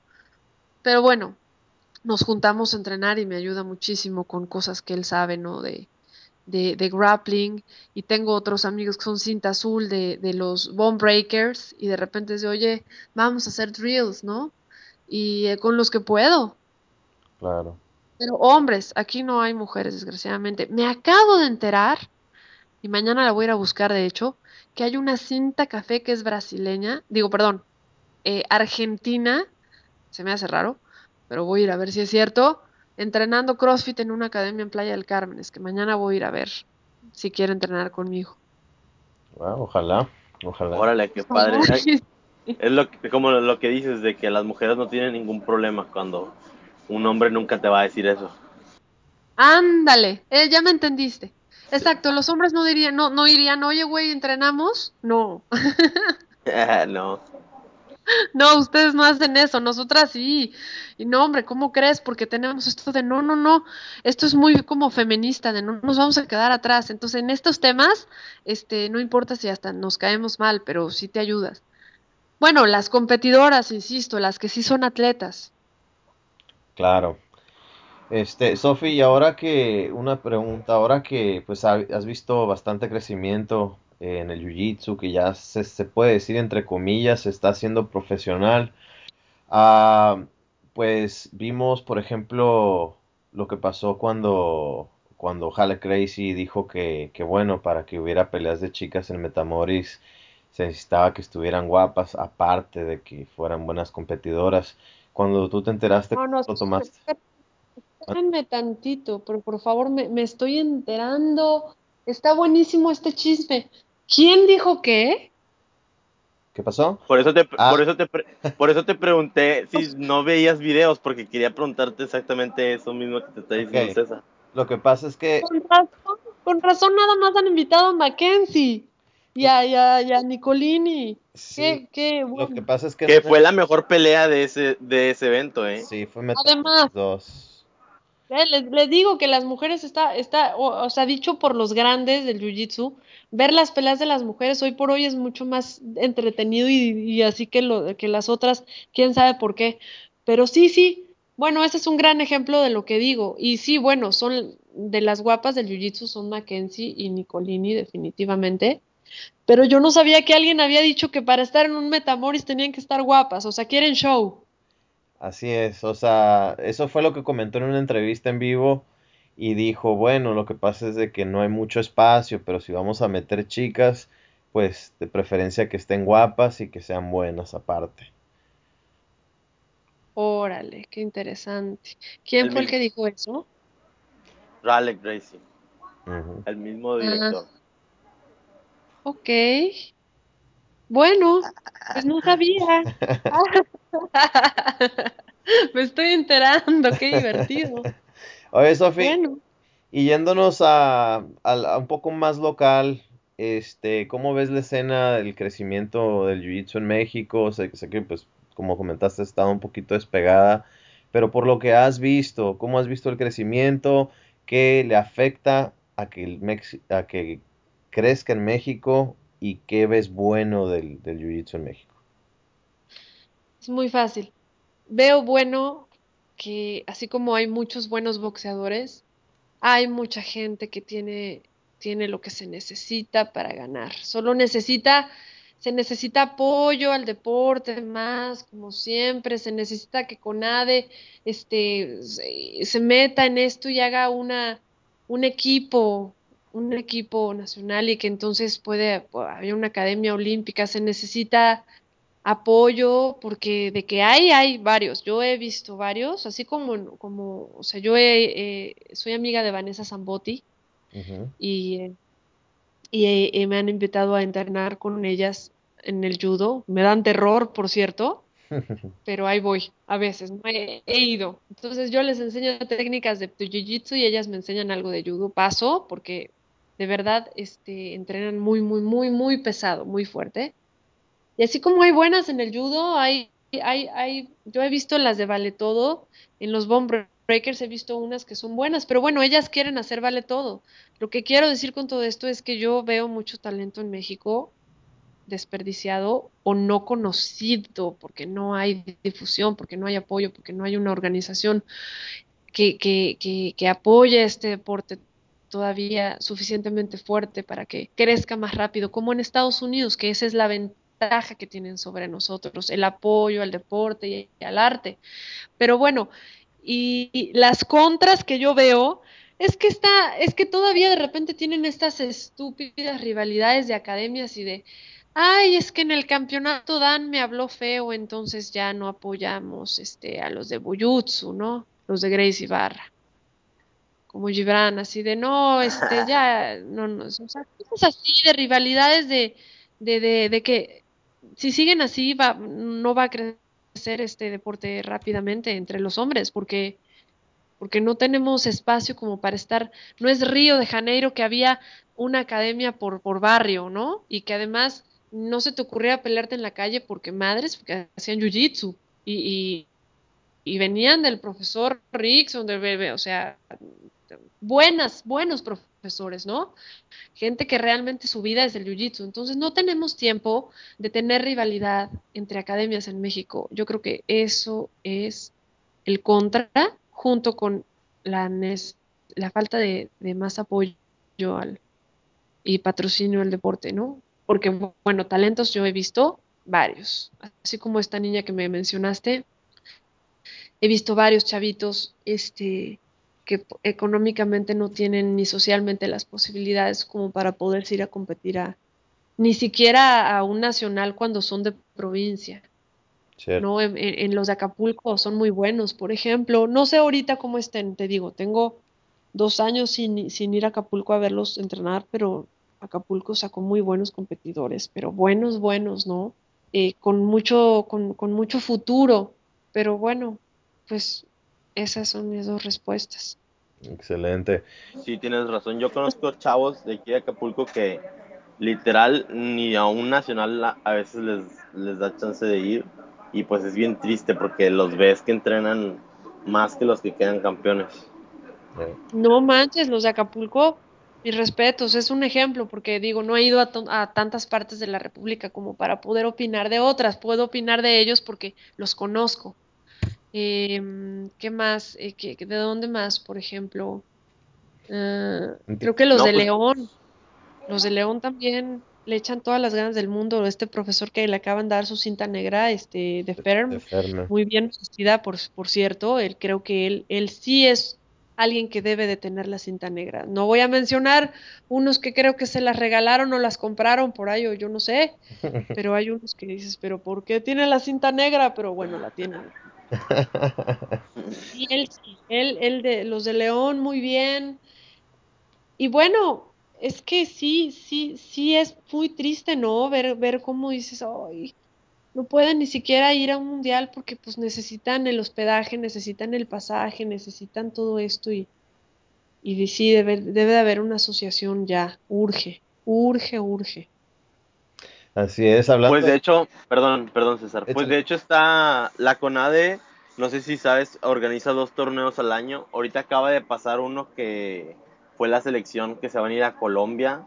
Y sí. ahorita el 5 de septiembre va a ser el Neguasa, que los, los que ganen los absolutos se van a ir a Río de Janeiro. Sí, ya está empezando. Yo sé, tengo la invitación del director de la CONADE para algunas cosas ahí que... Pero, pero falta más, falta más, falta, falta. Así es. Falta, falta, falta más. Y podrían hacer más, pero bueno, ojalá y, ojalá y esto ya empiece a cambiar, porque sí está creciendo el Jiu-Jitsu en México. ¿Se acuerdan cuando, cuando éramos más chicos nosotros, que yo creo que somos más o menos de la edad? No sé, ¿cuántos años tienen ustedes? Yo soy de tu edad, tengo 33. Yo tengo 26. Bueno, no, 26 todavía, todavía, todavía estamos en la, casi la misma generación en donde cuando éramos chicos, en cada esquina estaba una academia de taekwondo, ¿se acuerdan? Sí. bueno, ahora es jiu-jitsu ahorita ya todo, ay, este es jiu-jitsu, ahorita ya todo, ya, ya empiezo a oír que ya todos los chavitos hacen jiu-jitsu. Y me da risa porque les pregunto, ¿y quién es tu profesor? Híjoles, ahora sí no conozco a nadie, pero no, pues, ¿y, y es cinta qué? Pues, azul. Mira, ya no importa lo que sea, pero sí está creciendo el jiu-jitsu en México. Sí, bastante, bastante. De hecho, lo que se ha visto es de que se han abierto muchísimas academias y, y bueno, qué importa que sea un azul mientras haya algo, ¿no? De repente, pero sí me he dado cuenta también que muchas veces quieren agarrar una plaza, entonces dicen, ¿sabes qué? Mando a quien sea con tal de que tenga alguien, ¿no? El acceso al, al jiu-jitsu. Pero mira, a la mera hora, pues como es como, como estábamos diciendo, se ve quién es quién. A la mera hora, si ese chavito cinta azul que está dando clases es bueno, va a llegar a ser cinta negra y va a llegar a ser campeón de algo por lo menos. Y ese chavito va a ser campeón y se va a notar. O va a desaparecer y no va a ser nadie, nadie va a saber de él y sus alumnos no van a, pues se van a poner a hacer fútbol y de así. O sea, las cosas solitas se, se, se, revelan en su momento. Entonces, no importa que sean cinta blanca o azul y quieren enseñar lo que saben, yo creo que es igual de válido que un cinta negra. Más en un país donde tampoco tenemos las posibilidades de tener pues, eminencias en cada academia, ¿no? Sí, sí, definitivamente. Este, otra cosa que te... Sí, Bueno, ¿Qué más? Sí, que yo, yo, me, yo te interrumpí, perdón, diciendo que es lo que hay y que qué bueno que hay eso. Sí, no, definitivamente eso es bueno, era lo que iba, o sea, es mejor tener algo que no tener nada. Este, te quería preguntar, ¿llegaste a ver el video que salió hace un par de días donde un profesor le quita la cinta negra a un señor que se, se hacía pasar por cinta negra? En, eh, eh, no, ¿en dónde estuvo rolando ese video? ¿En Facebook? Sí, sí, en todos lados, tiene dos días. Eh, No, mándenmelo, por favor, no me ha llegado. ok, sí, te lo vamos a mandar. pero Te quería pedir tu Además- opinión. Y además de quién, de quién es, o sea, lo podría ver ahorita y todo mientras hablamos, de quién, quién, qué academia y qué, y de dónde, dónde pasó eso, ¿en México? No, fue en, bueno, es Fue en Miami. Fue en Miami con Raúl. Álvarez o algo así, ¿no? Raúl Álvarez, que es de Fight Sports. Creo que es cinta negra bajo bajo Cyborg. Cyborg. Cyborg. ¿Y, y Cyborg fue y le quitó la cinta negra? No, el mismo Raúl. Déjame busco el link. Sí, mándaselo para que lo vea. Cyborg es muy, Cyborg es muy, muy amigo mío y se me hace raro que no me haya enterado yo de este suceso, pero por favor, pues, a ver. Sí, lleva dos Yo- días. Lo que pasa es de que un señor se estaba haciendo pasar por cinta negra de macaco y llevaba Ajá. días diciendo que él era cinta negra y llegaba con su cinta negra, pero notó que no este, pues que no, o sea, en el jiu-jitsu no puedes mentir, como dicen, el tatami no miente. No se puede. no se- No, no, no. Además, además, esperen. Mi generación para arriba, o sea, de mi generación para arriba, quiere decir los, los mayores, los, los eh, sabemos exactamente quién es todo el mundo. Por eso cuando me Ya dicen, ay, es que Sofi. Jiu-Jitsu", y yo, ¿quién es tu profesor? Y no lo conozco, yo ya sé que es cinta azul o cinta blanca o morada y morada y es difícil porque de morada para arriba yo ya sé quiénes son todos. Mm, A ver, voy a verlo. dale, chécalo y danos tu opinión después de que lo veas, está cortito. Aquí estoy, está, estamos al mismo tiempo. Meo, no, ¿cómo se le ocurre? ¿Cómo alguien puede hacer eso? Una vez, una vez alguien también me, eh, yo cuando gané un tercer lugar el, el Panamericano, me acuerdo que subí la foto de la medalla y alguien puso ahí en la comunidad, antes había una página de la comunidad de Jiu-Jitsu, creo que ya no existe, ya no sé. Y este, y unos dijeron ahí que seguro la había ido a comprar a Tepito, que porque, que porque no salían los brags, que no, no estaba ahí en las, o sea, eh, y yo todavía pensé, digo, ¿cómo podría existir alguien que se invente una medalla o una cinta o algo así? No, bueno, sí existe. Eh, Helo ahí. Así es. Este, Sofía. Pues no, no sabía eso, pero pobre, la verdad, y qué, qué, qué oso. Pero bueno, este, Sofía. Entonces, ah, ¿cuáles son tus próximos planes para eh, lo que queda de este año? Eh, si puedes, cuéntanos entonces de ese proyecto que tienes. Eh, si quieres, com- coméntalo para que la gente que escuche este podcast pueda acudir. ¿Qué nos puedes contar sobre eso? Lo único que les puedo decir es que estoy por abrir mi academia, mi propia academia, yo sola definitivamente, en la que voy a pues fomentar seminarios con muy bajo costo para que lo, lo más posible de gente pueda venir, porque repito que tengo pues la suerte de tener muy buenos amigos en este, en este medio que son campeones y famosos, ¿no? en los que he hablado con ellos y me han dicho, yo, nosotros sabemos cómo está la situación en México del dólar, la diferencia y el simple hecho de poder ir cuatro días a pasar al Caribe mexicano, todo pagado gratis y demás, ya con eso, ya no, ya no tienen tanto la intención de sacar dos, cuatro mil dólares, ¿no? Y bueno, voy a hacer lo posible por hacer seminarios con mis amigos. em, me gustaría enfocarlo en mujeres y niños. Voy a, a- a tener la ayuda de un cinta negra para que entrene con los hombres también, ¿no? Que me apoye, para que yo también pueda salir y competir, ¿no? Porque no, no, no tengo la personalidad de esclavizarme en un solo lugar. Eh, para nada, yo a mí me gusta estar moviéndome, pero sí voy a enfocarme un tiempo aquí en establecerla. No puedo decir el nombre ni la locación ni nada porque estoy es, es, es como un poco sorpresa y estoy además terminando de cerrar como bastante, cosas de, del mismo tema y, y pues poco a poco entrenar yo para competir, voy a tratar de, competir los nacionales y los campeonatos chiquitos que hay alrededor, la cosa es que, ojalá y pues haya mujeres de mi peso, porque también cabe mencionar que yo soy pesada, aunque no soy Em, por ejemplo, si me ven, o sea, el cuerpo no, no, no es que sea gorda ni nada de eso, pero soy alta. Entonces es raro porque las mexicanas de mi peso son, son gordas casi siempre o, o, o las de mi estatura son muy flaquitas.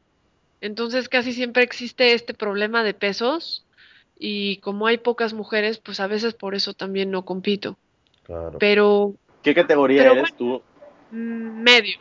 Medio. Medio. Ok. Medio. Gané en medio pesado, ¿eh?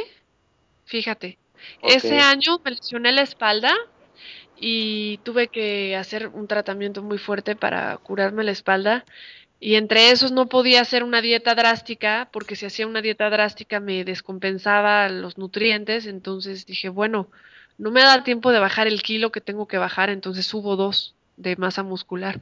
Y gané, pero el año siguiente traté de hacerlo en el mismo y este y no me di cuenta que no, no, que realmente ese no era mi peso, que fue fue en esa ocasión porque definitivamente como me entrené ese mundial no me he entrenado ningún otro.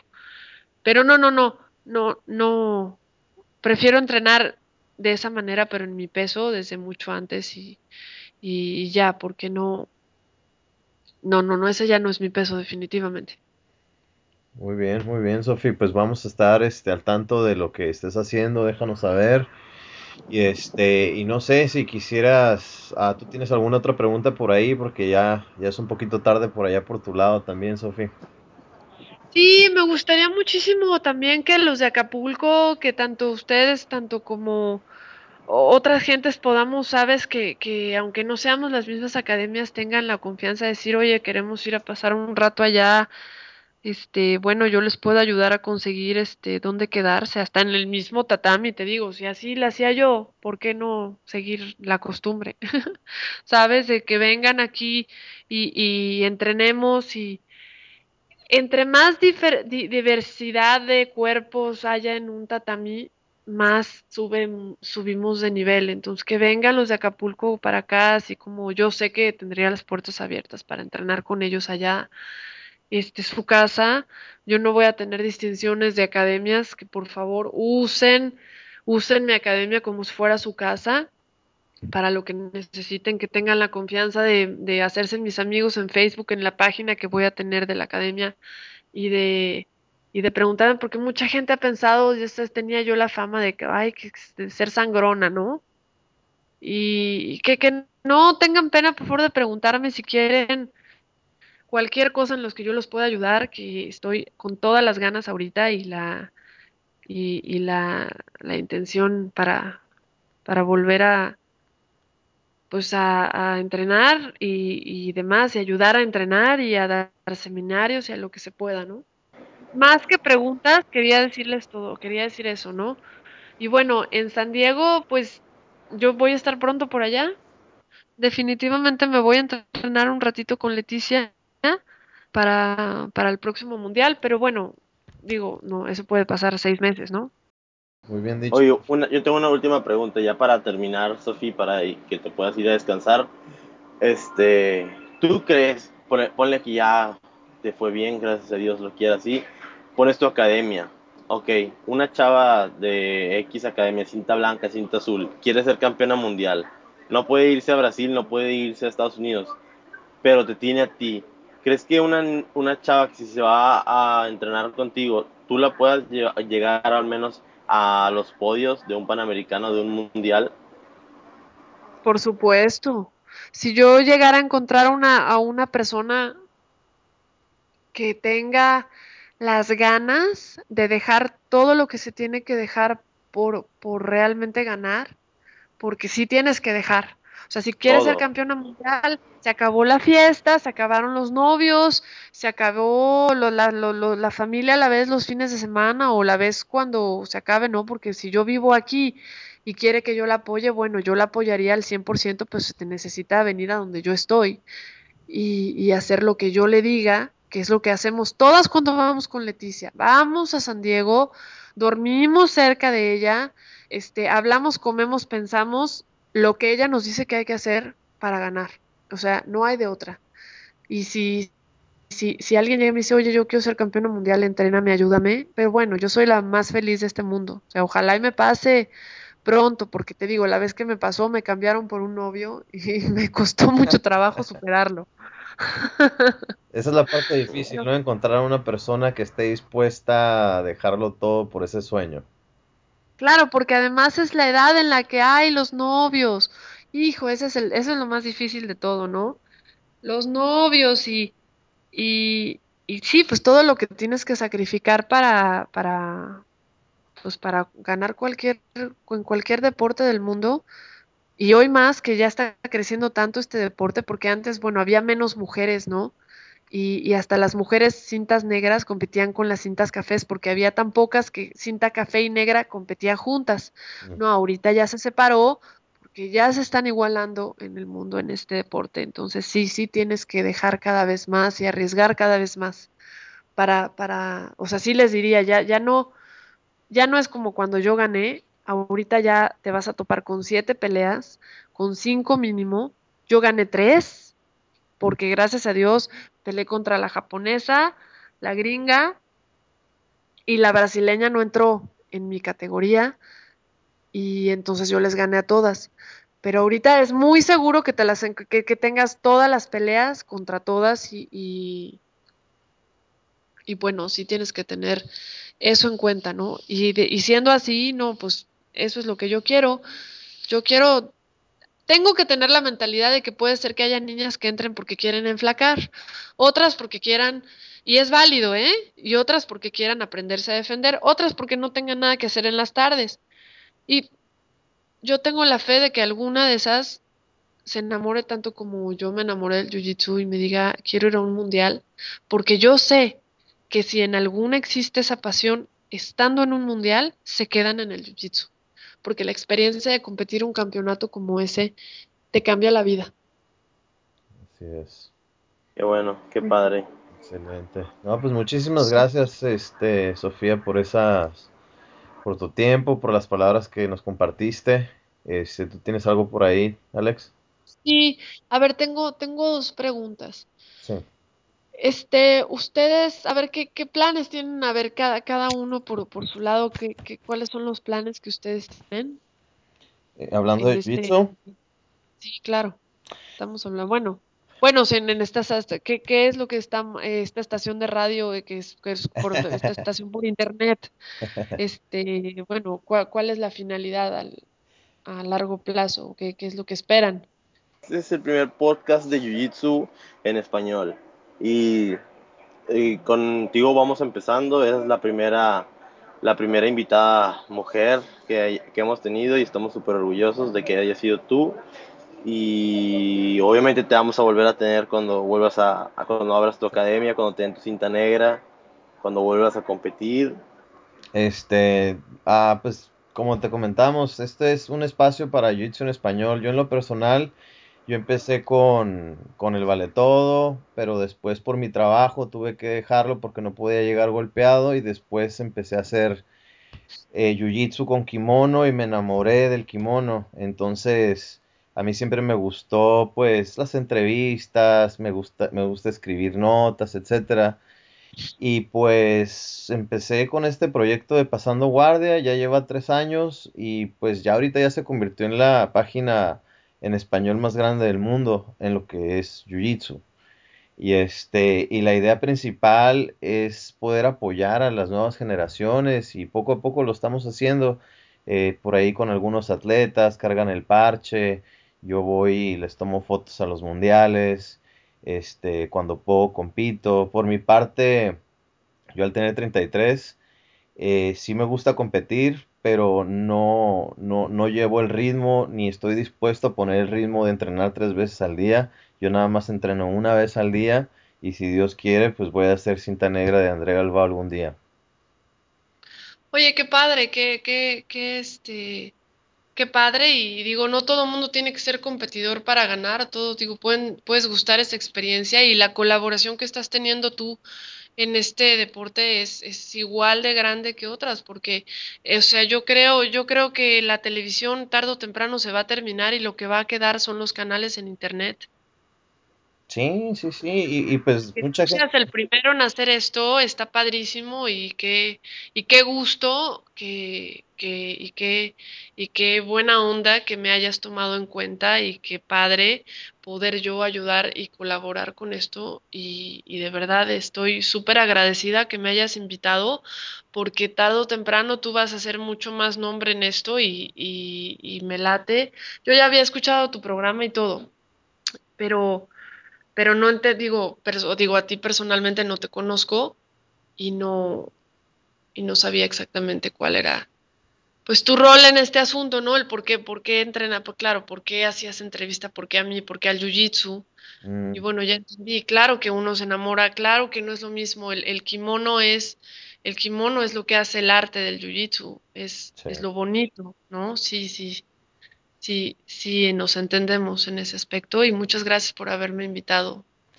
No, hombre, gracias a ti, Sofi. Yo le dije, cuando platicamos, Alex, le dije, Sofi nos va a tener muy buenas historias porque ella es roots. Pues Sí, sí, y, y tú, Alex, entonces, este, ¿qué, qué, qué, y tú a qué le tiras? pues ahorita estoy, es que yo empecé a entrenar en el 2012 Ajá, y con el profesor Roberto Zapata en su academia aquí en Acapulco. Soy de. Monterrey, soy de Monterrey, pero ahorita estoy viviendo aquí, lo conocí.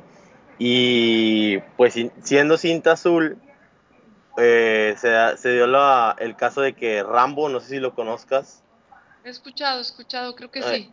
él fue a un mundial de cinta morada y pues me le pegué yo siendo cinta blanca de seis meses. Y no te Y conozco, no nos conocemos en persona. no, no, nunca, nunca. Yo empecé a entrenar cuando, yo creo que cuando tú te saliste, cuando tú dejaste de No, entrenar. no, ¿qué pasó? ¿2012? No sé, yo me salí, estamos en 2015, 2013, a finales de, dos, de dos- yo no tengo dos años sin entrenar, yo tengo un año y medio. Ok. Y entonces me le pegué a él y pues me fue bien y como tú dices, y que si tú conoces a alguien que le gusta y va a un mundial y, y Dios quiere le va bien, que gane sus tres, dos peleas, se enamora y pues sí, fue lo que me pasó. Ya después como tú igual tuve dos niñas preciosas y me tuve que separar un poquito, pero no he quitado el dedo del renglón, créeme que ahorita, ahorita ya estoy volviendo a, a entrenar con todo. Quisiera hacer, quisiera, con que me pudiera subir un podio de un mundial sería lo mejor para de, y ser- siendo un producto 100% mexicano. Por eso fue que te pregunté que si tú crees que alguien tiene que ir a entrenar a Estados Unidos o a Brasil para ser campeón mundial. Yo la verdad no lo creo. Espero que no sea así, pero pues vamos a ver qué pasa, cómo se dan las cosas. Bueno, mira, eh, me preguntaste a mí que soy mujer. Ajá. Ah, bueno, sí, En el, también. en el mundo del jiu-jitsu de hombres hay mucho más, más este, tela de donde cortar aquí, hay mucho más hombres y academias, cuerpos, tamaños y demás. Y este, por ejemplo, está Dance Chon en México y, y él es muy buena onda y, y quiere mucho a los de Acapulco. Él es campeón y ha sido campeón muchas veces. Y si tú entrenas con Dan, estás entrenando al nivel de los campeones mundiales, aunque él no ha ganado un mundial en Estados Unidos y ya se dio cuenta que se tiene que ir para allá para ganar un primer lugar en cinta negra. Pero si tú quieres tener un lugar en un podium allá, tienes varios con quien entrenar en México. Eso es, diferente para ti. Y yo creo que de todas maneras la experiencia de ser padre y mamá es lo más mágico y todo tiene su momento y su tiempo. Y 26 años tienes tiempo de, de, de todavía hacer algo, nada más cuídate las articulaciones, no dejes de ir al gimnasio a fortalecer los músculos que no fortalezcan otras cosas que te falten del jiu-jitsu, no dejes de ir a correr o tener resistencia, cuida tu alimentación y no dejes de entrenar jiu-jitsu, Mm, haz lo que pase ya. Ay, lo de la alimentación ya les hizo resuene por ahí, ¿verdad? El refresco, ¿qué? Sí, yo. No, va- puede, eso sí les voy a decir una cosa. Lo principal de todos los campeones es la alimentación. O sea, no vas a ver nunca a un campeón tomándose un refresco, este, Leandro comiendo no. azúcar. ¿Qué? Leandro no se toma dos cocas cada que come. Cayo Terra, pura coca. No Y manches. sí. ¿Ustedes los vieron? ¿Cómo? Sí. Sí, ¿Ustedes Es, súper es súper famoso. Cayo Terra, no sabes de que está compitiendo y tomándose una coca fuera del mat. Madres. Bueno, pues son de los pocos casos, ¿eh? sí. Es, yo- casos ra- o sea, es un caso raro, no es de que cualquiera pueda hacerlo. No, porque, porque yo traté una vez de tomar, dije, ay, me voy a tomar un shot de miel. Glucosa no deja que el oxígeno llegue a la- hasta las articula- hasta las extremidades, como los dedos, por ejemplo. Entonces, el oxígeno no llega tan bien. Y cuando el índice glicémico es tan alto, en, en deportes de, de explosión, por ejemplo, cuando tienes que explotar, ¿no? Así de repente, pues no, no te da el agarre tan fuerte y a mí, o sea, yo sí me pasó, bueno, ha de haber gente que quién sabe por qué no le pase, pero vamos a ver en unos años si no les pasa. Sí, sí, sí. Puede ser. Yo, Bueno, No, sí. no cuídense la alimentación y no estén usando pretexto. Sí, sí. Sí. La, verdad, a mí no me gusta cortar peso. Yo, yo siempre llego como 3, 4 libras abajo de medio pesado, pero es que yo en lo personal no me gusta, o sea, me gusta comer bien y no me gusta, es, no me gusta la preocupación, eso es. Pero vamos a lo mismo, tampoco soy una persona que compite todos los meses, yo compito tres veces al año. O sea, No te gusta la preocupación. Eso es a lo que voy. Bueno, sí tiene que estar uno dispuesto para ganar, para ganar los primeros lugares de las cosas. Sí hay que dejar muchas cosas. sí, O sea, o sea, la digo, sí hay que estar dispuestos a, a dejar al lado muchas cosas, por lo menos la temporada que se necesite para conseguir esa meta, ¿no? sí. Y bueno, si él, si Leandro este, le, le funciona su Coca-Cola, te, te juro, digo, de todo hay aquí hay en este mundo, pero no, ¿eh?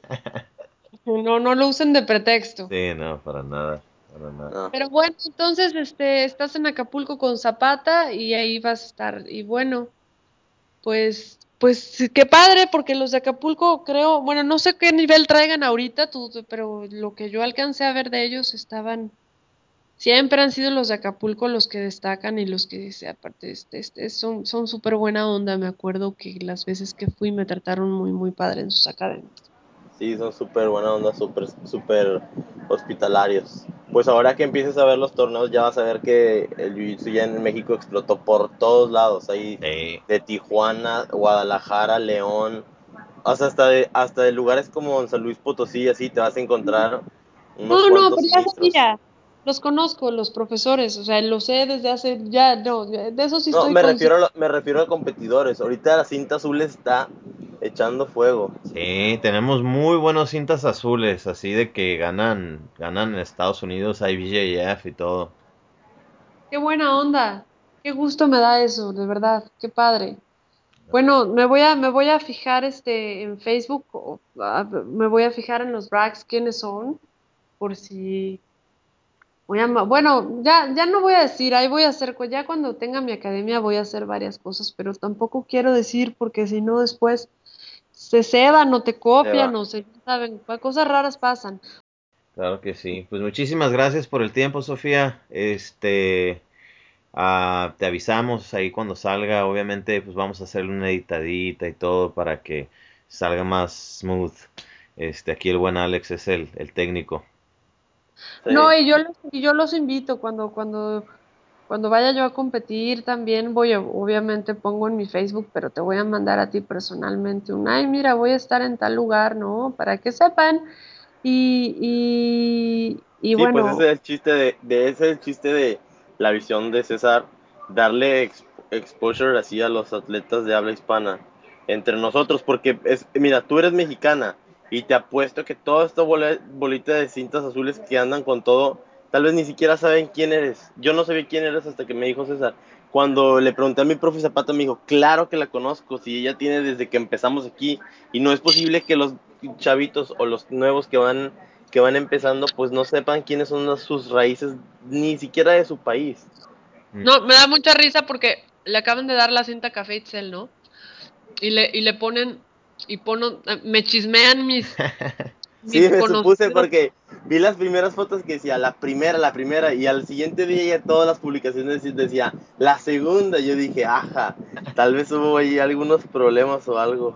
No, claro, lo que pasa fue que no, pues ya habían, ya habían, ya habían subido, ay, mi profesora es la, este, la campeona y la primera cinta café en México. Itzel se dio cuenta de todos esos comentarios y no, en ninguna corrigió, en ninguna mencionó. Y que se enteran mis, pues no fans, pero hay gente que me sigue mucho en- y sobre todo en Facebook desde hace muchos años que me apoya así muchísimo. Y pues se enteran y se enojan y me cuentan. Uy. Entonces, este, no, pues obviamente le dijeron ellos, yo sin, sin saber, ellos ya le habían dicho, no, tú eres la segunda y tal y tal y tal. Y cuando me meto a su pared y veo, dijo, qué oso. Y sí mandé un mail a, a, a, la academia Buyutsu así de, oigan, digo, no sé si se han dado cuenta, pero por ahí alguien se está atribuyendo un título que no es del de ella, ella no es ni la primera, ni la pionera, ni la campeona.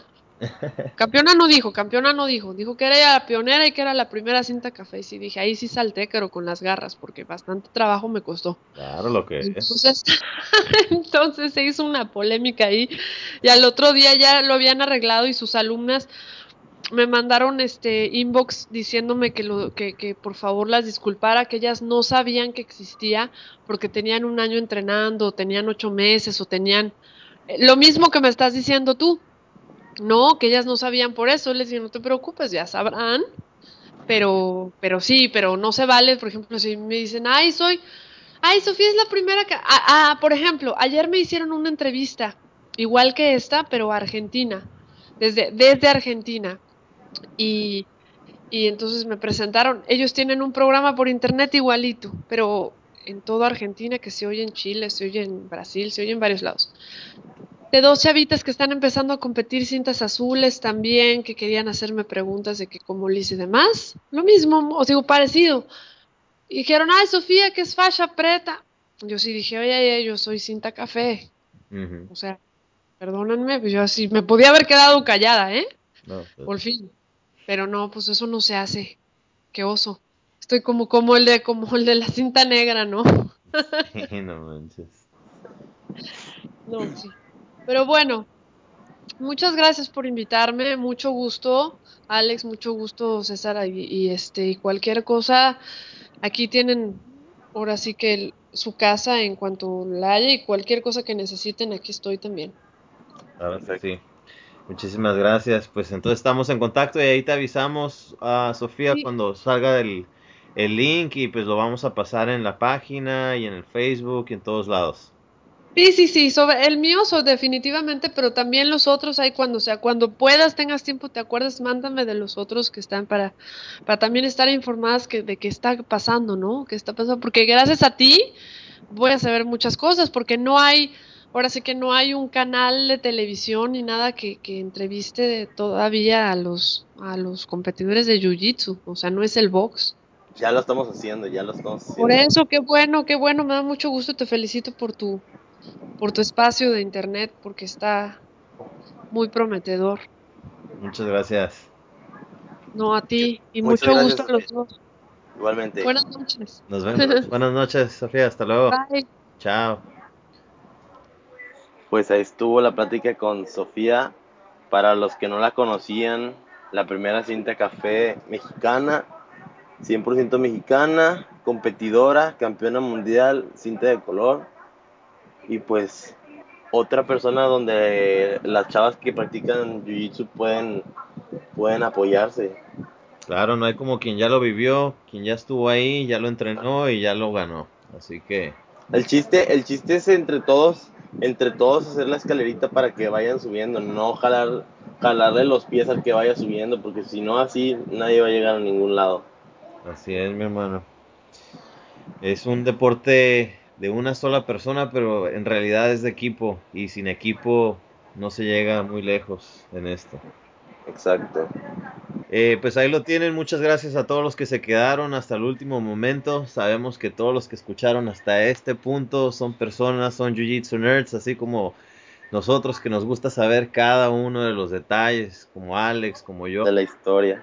Así es, eh, sigan entrenando, sigan haciendo sus drills. Hay que apoyarnos todos como, como compañeros, independientemente de los equipos en los que podamos estar. Y bueno, nos vemos en el próximo. Muchísimas gracias por acompañarnos. Sí, muchas gracias a todos y nos vemos a la próxima. Os.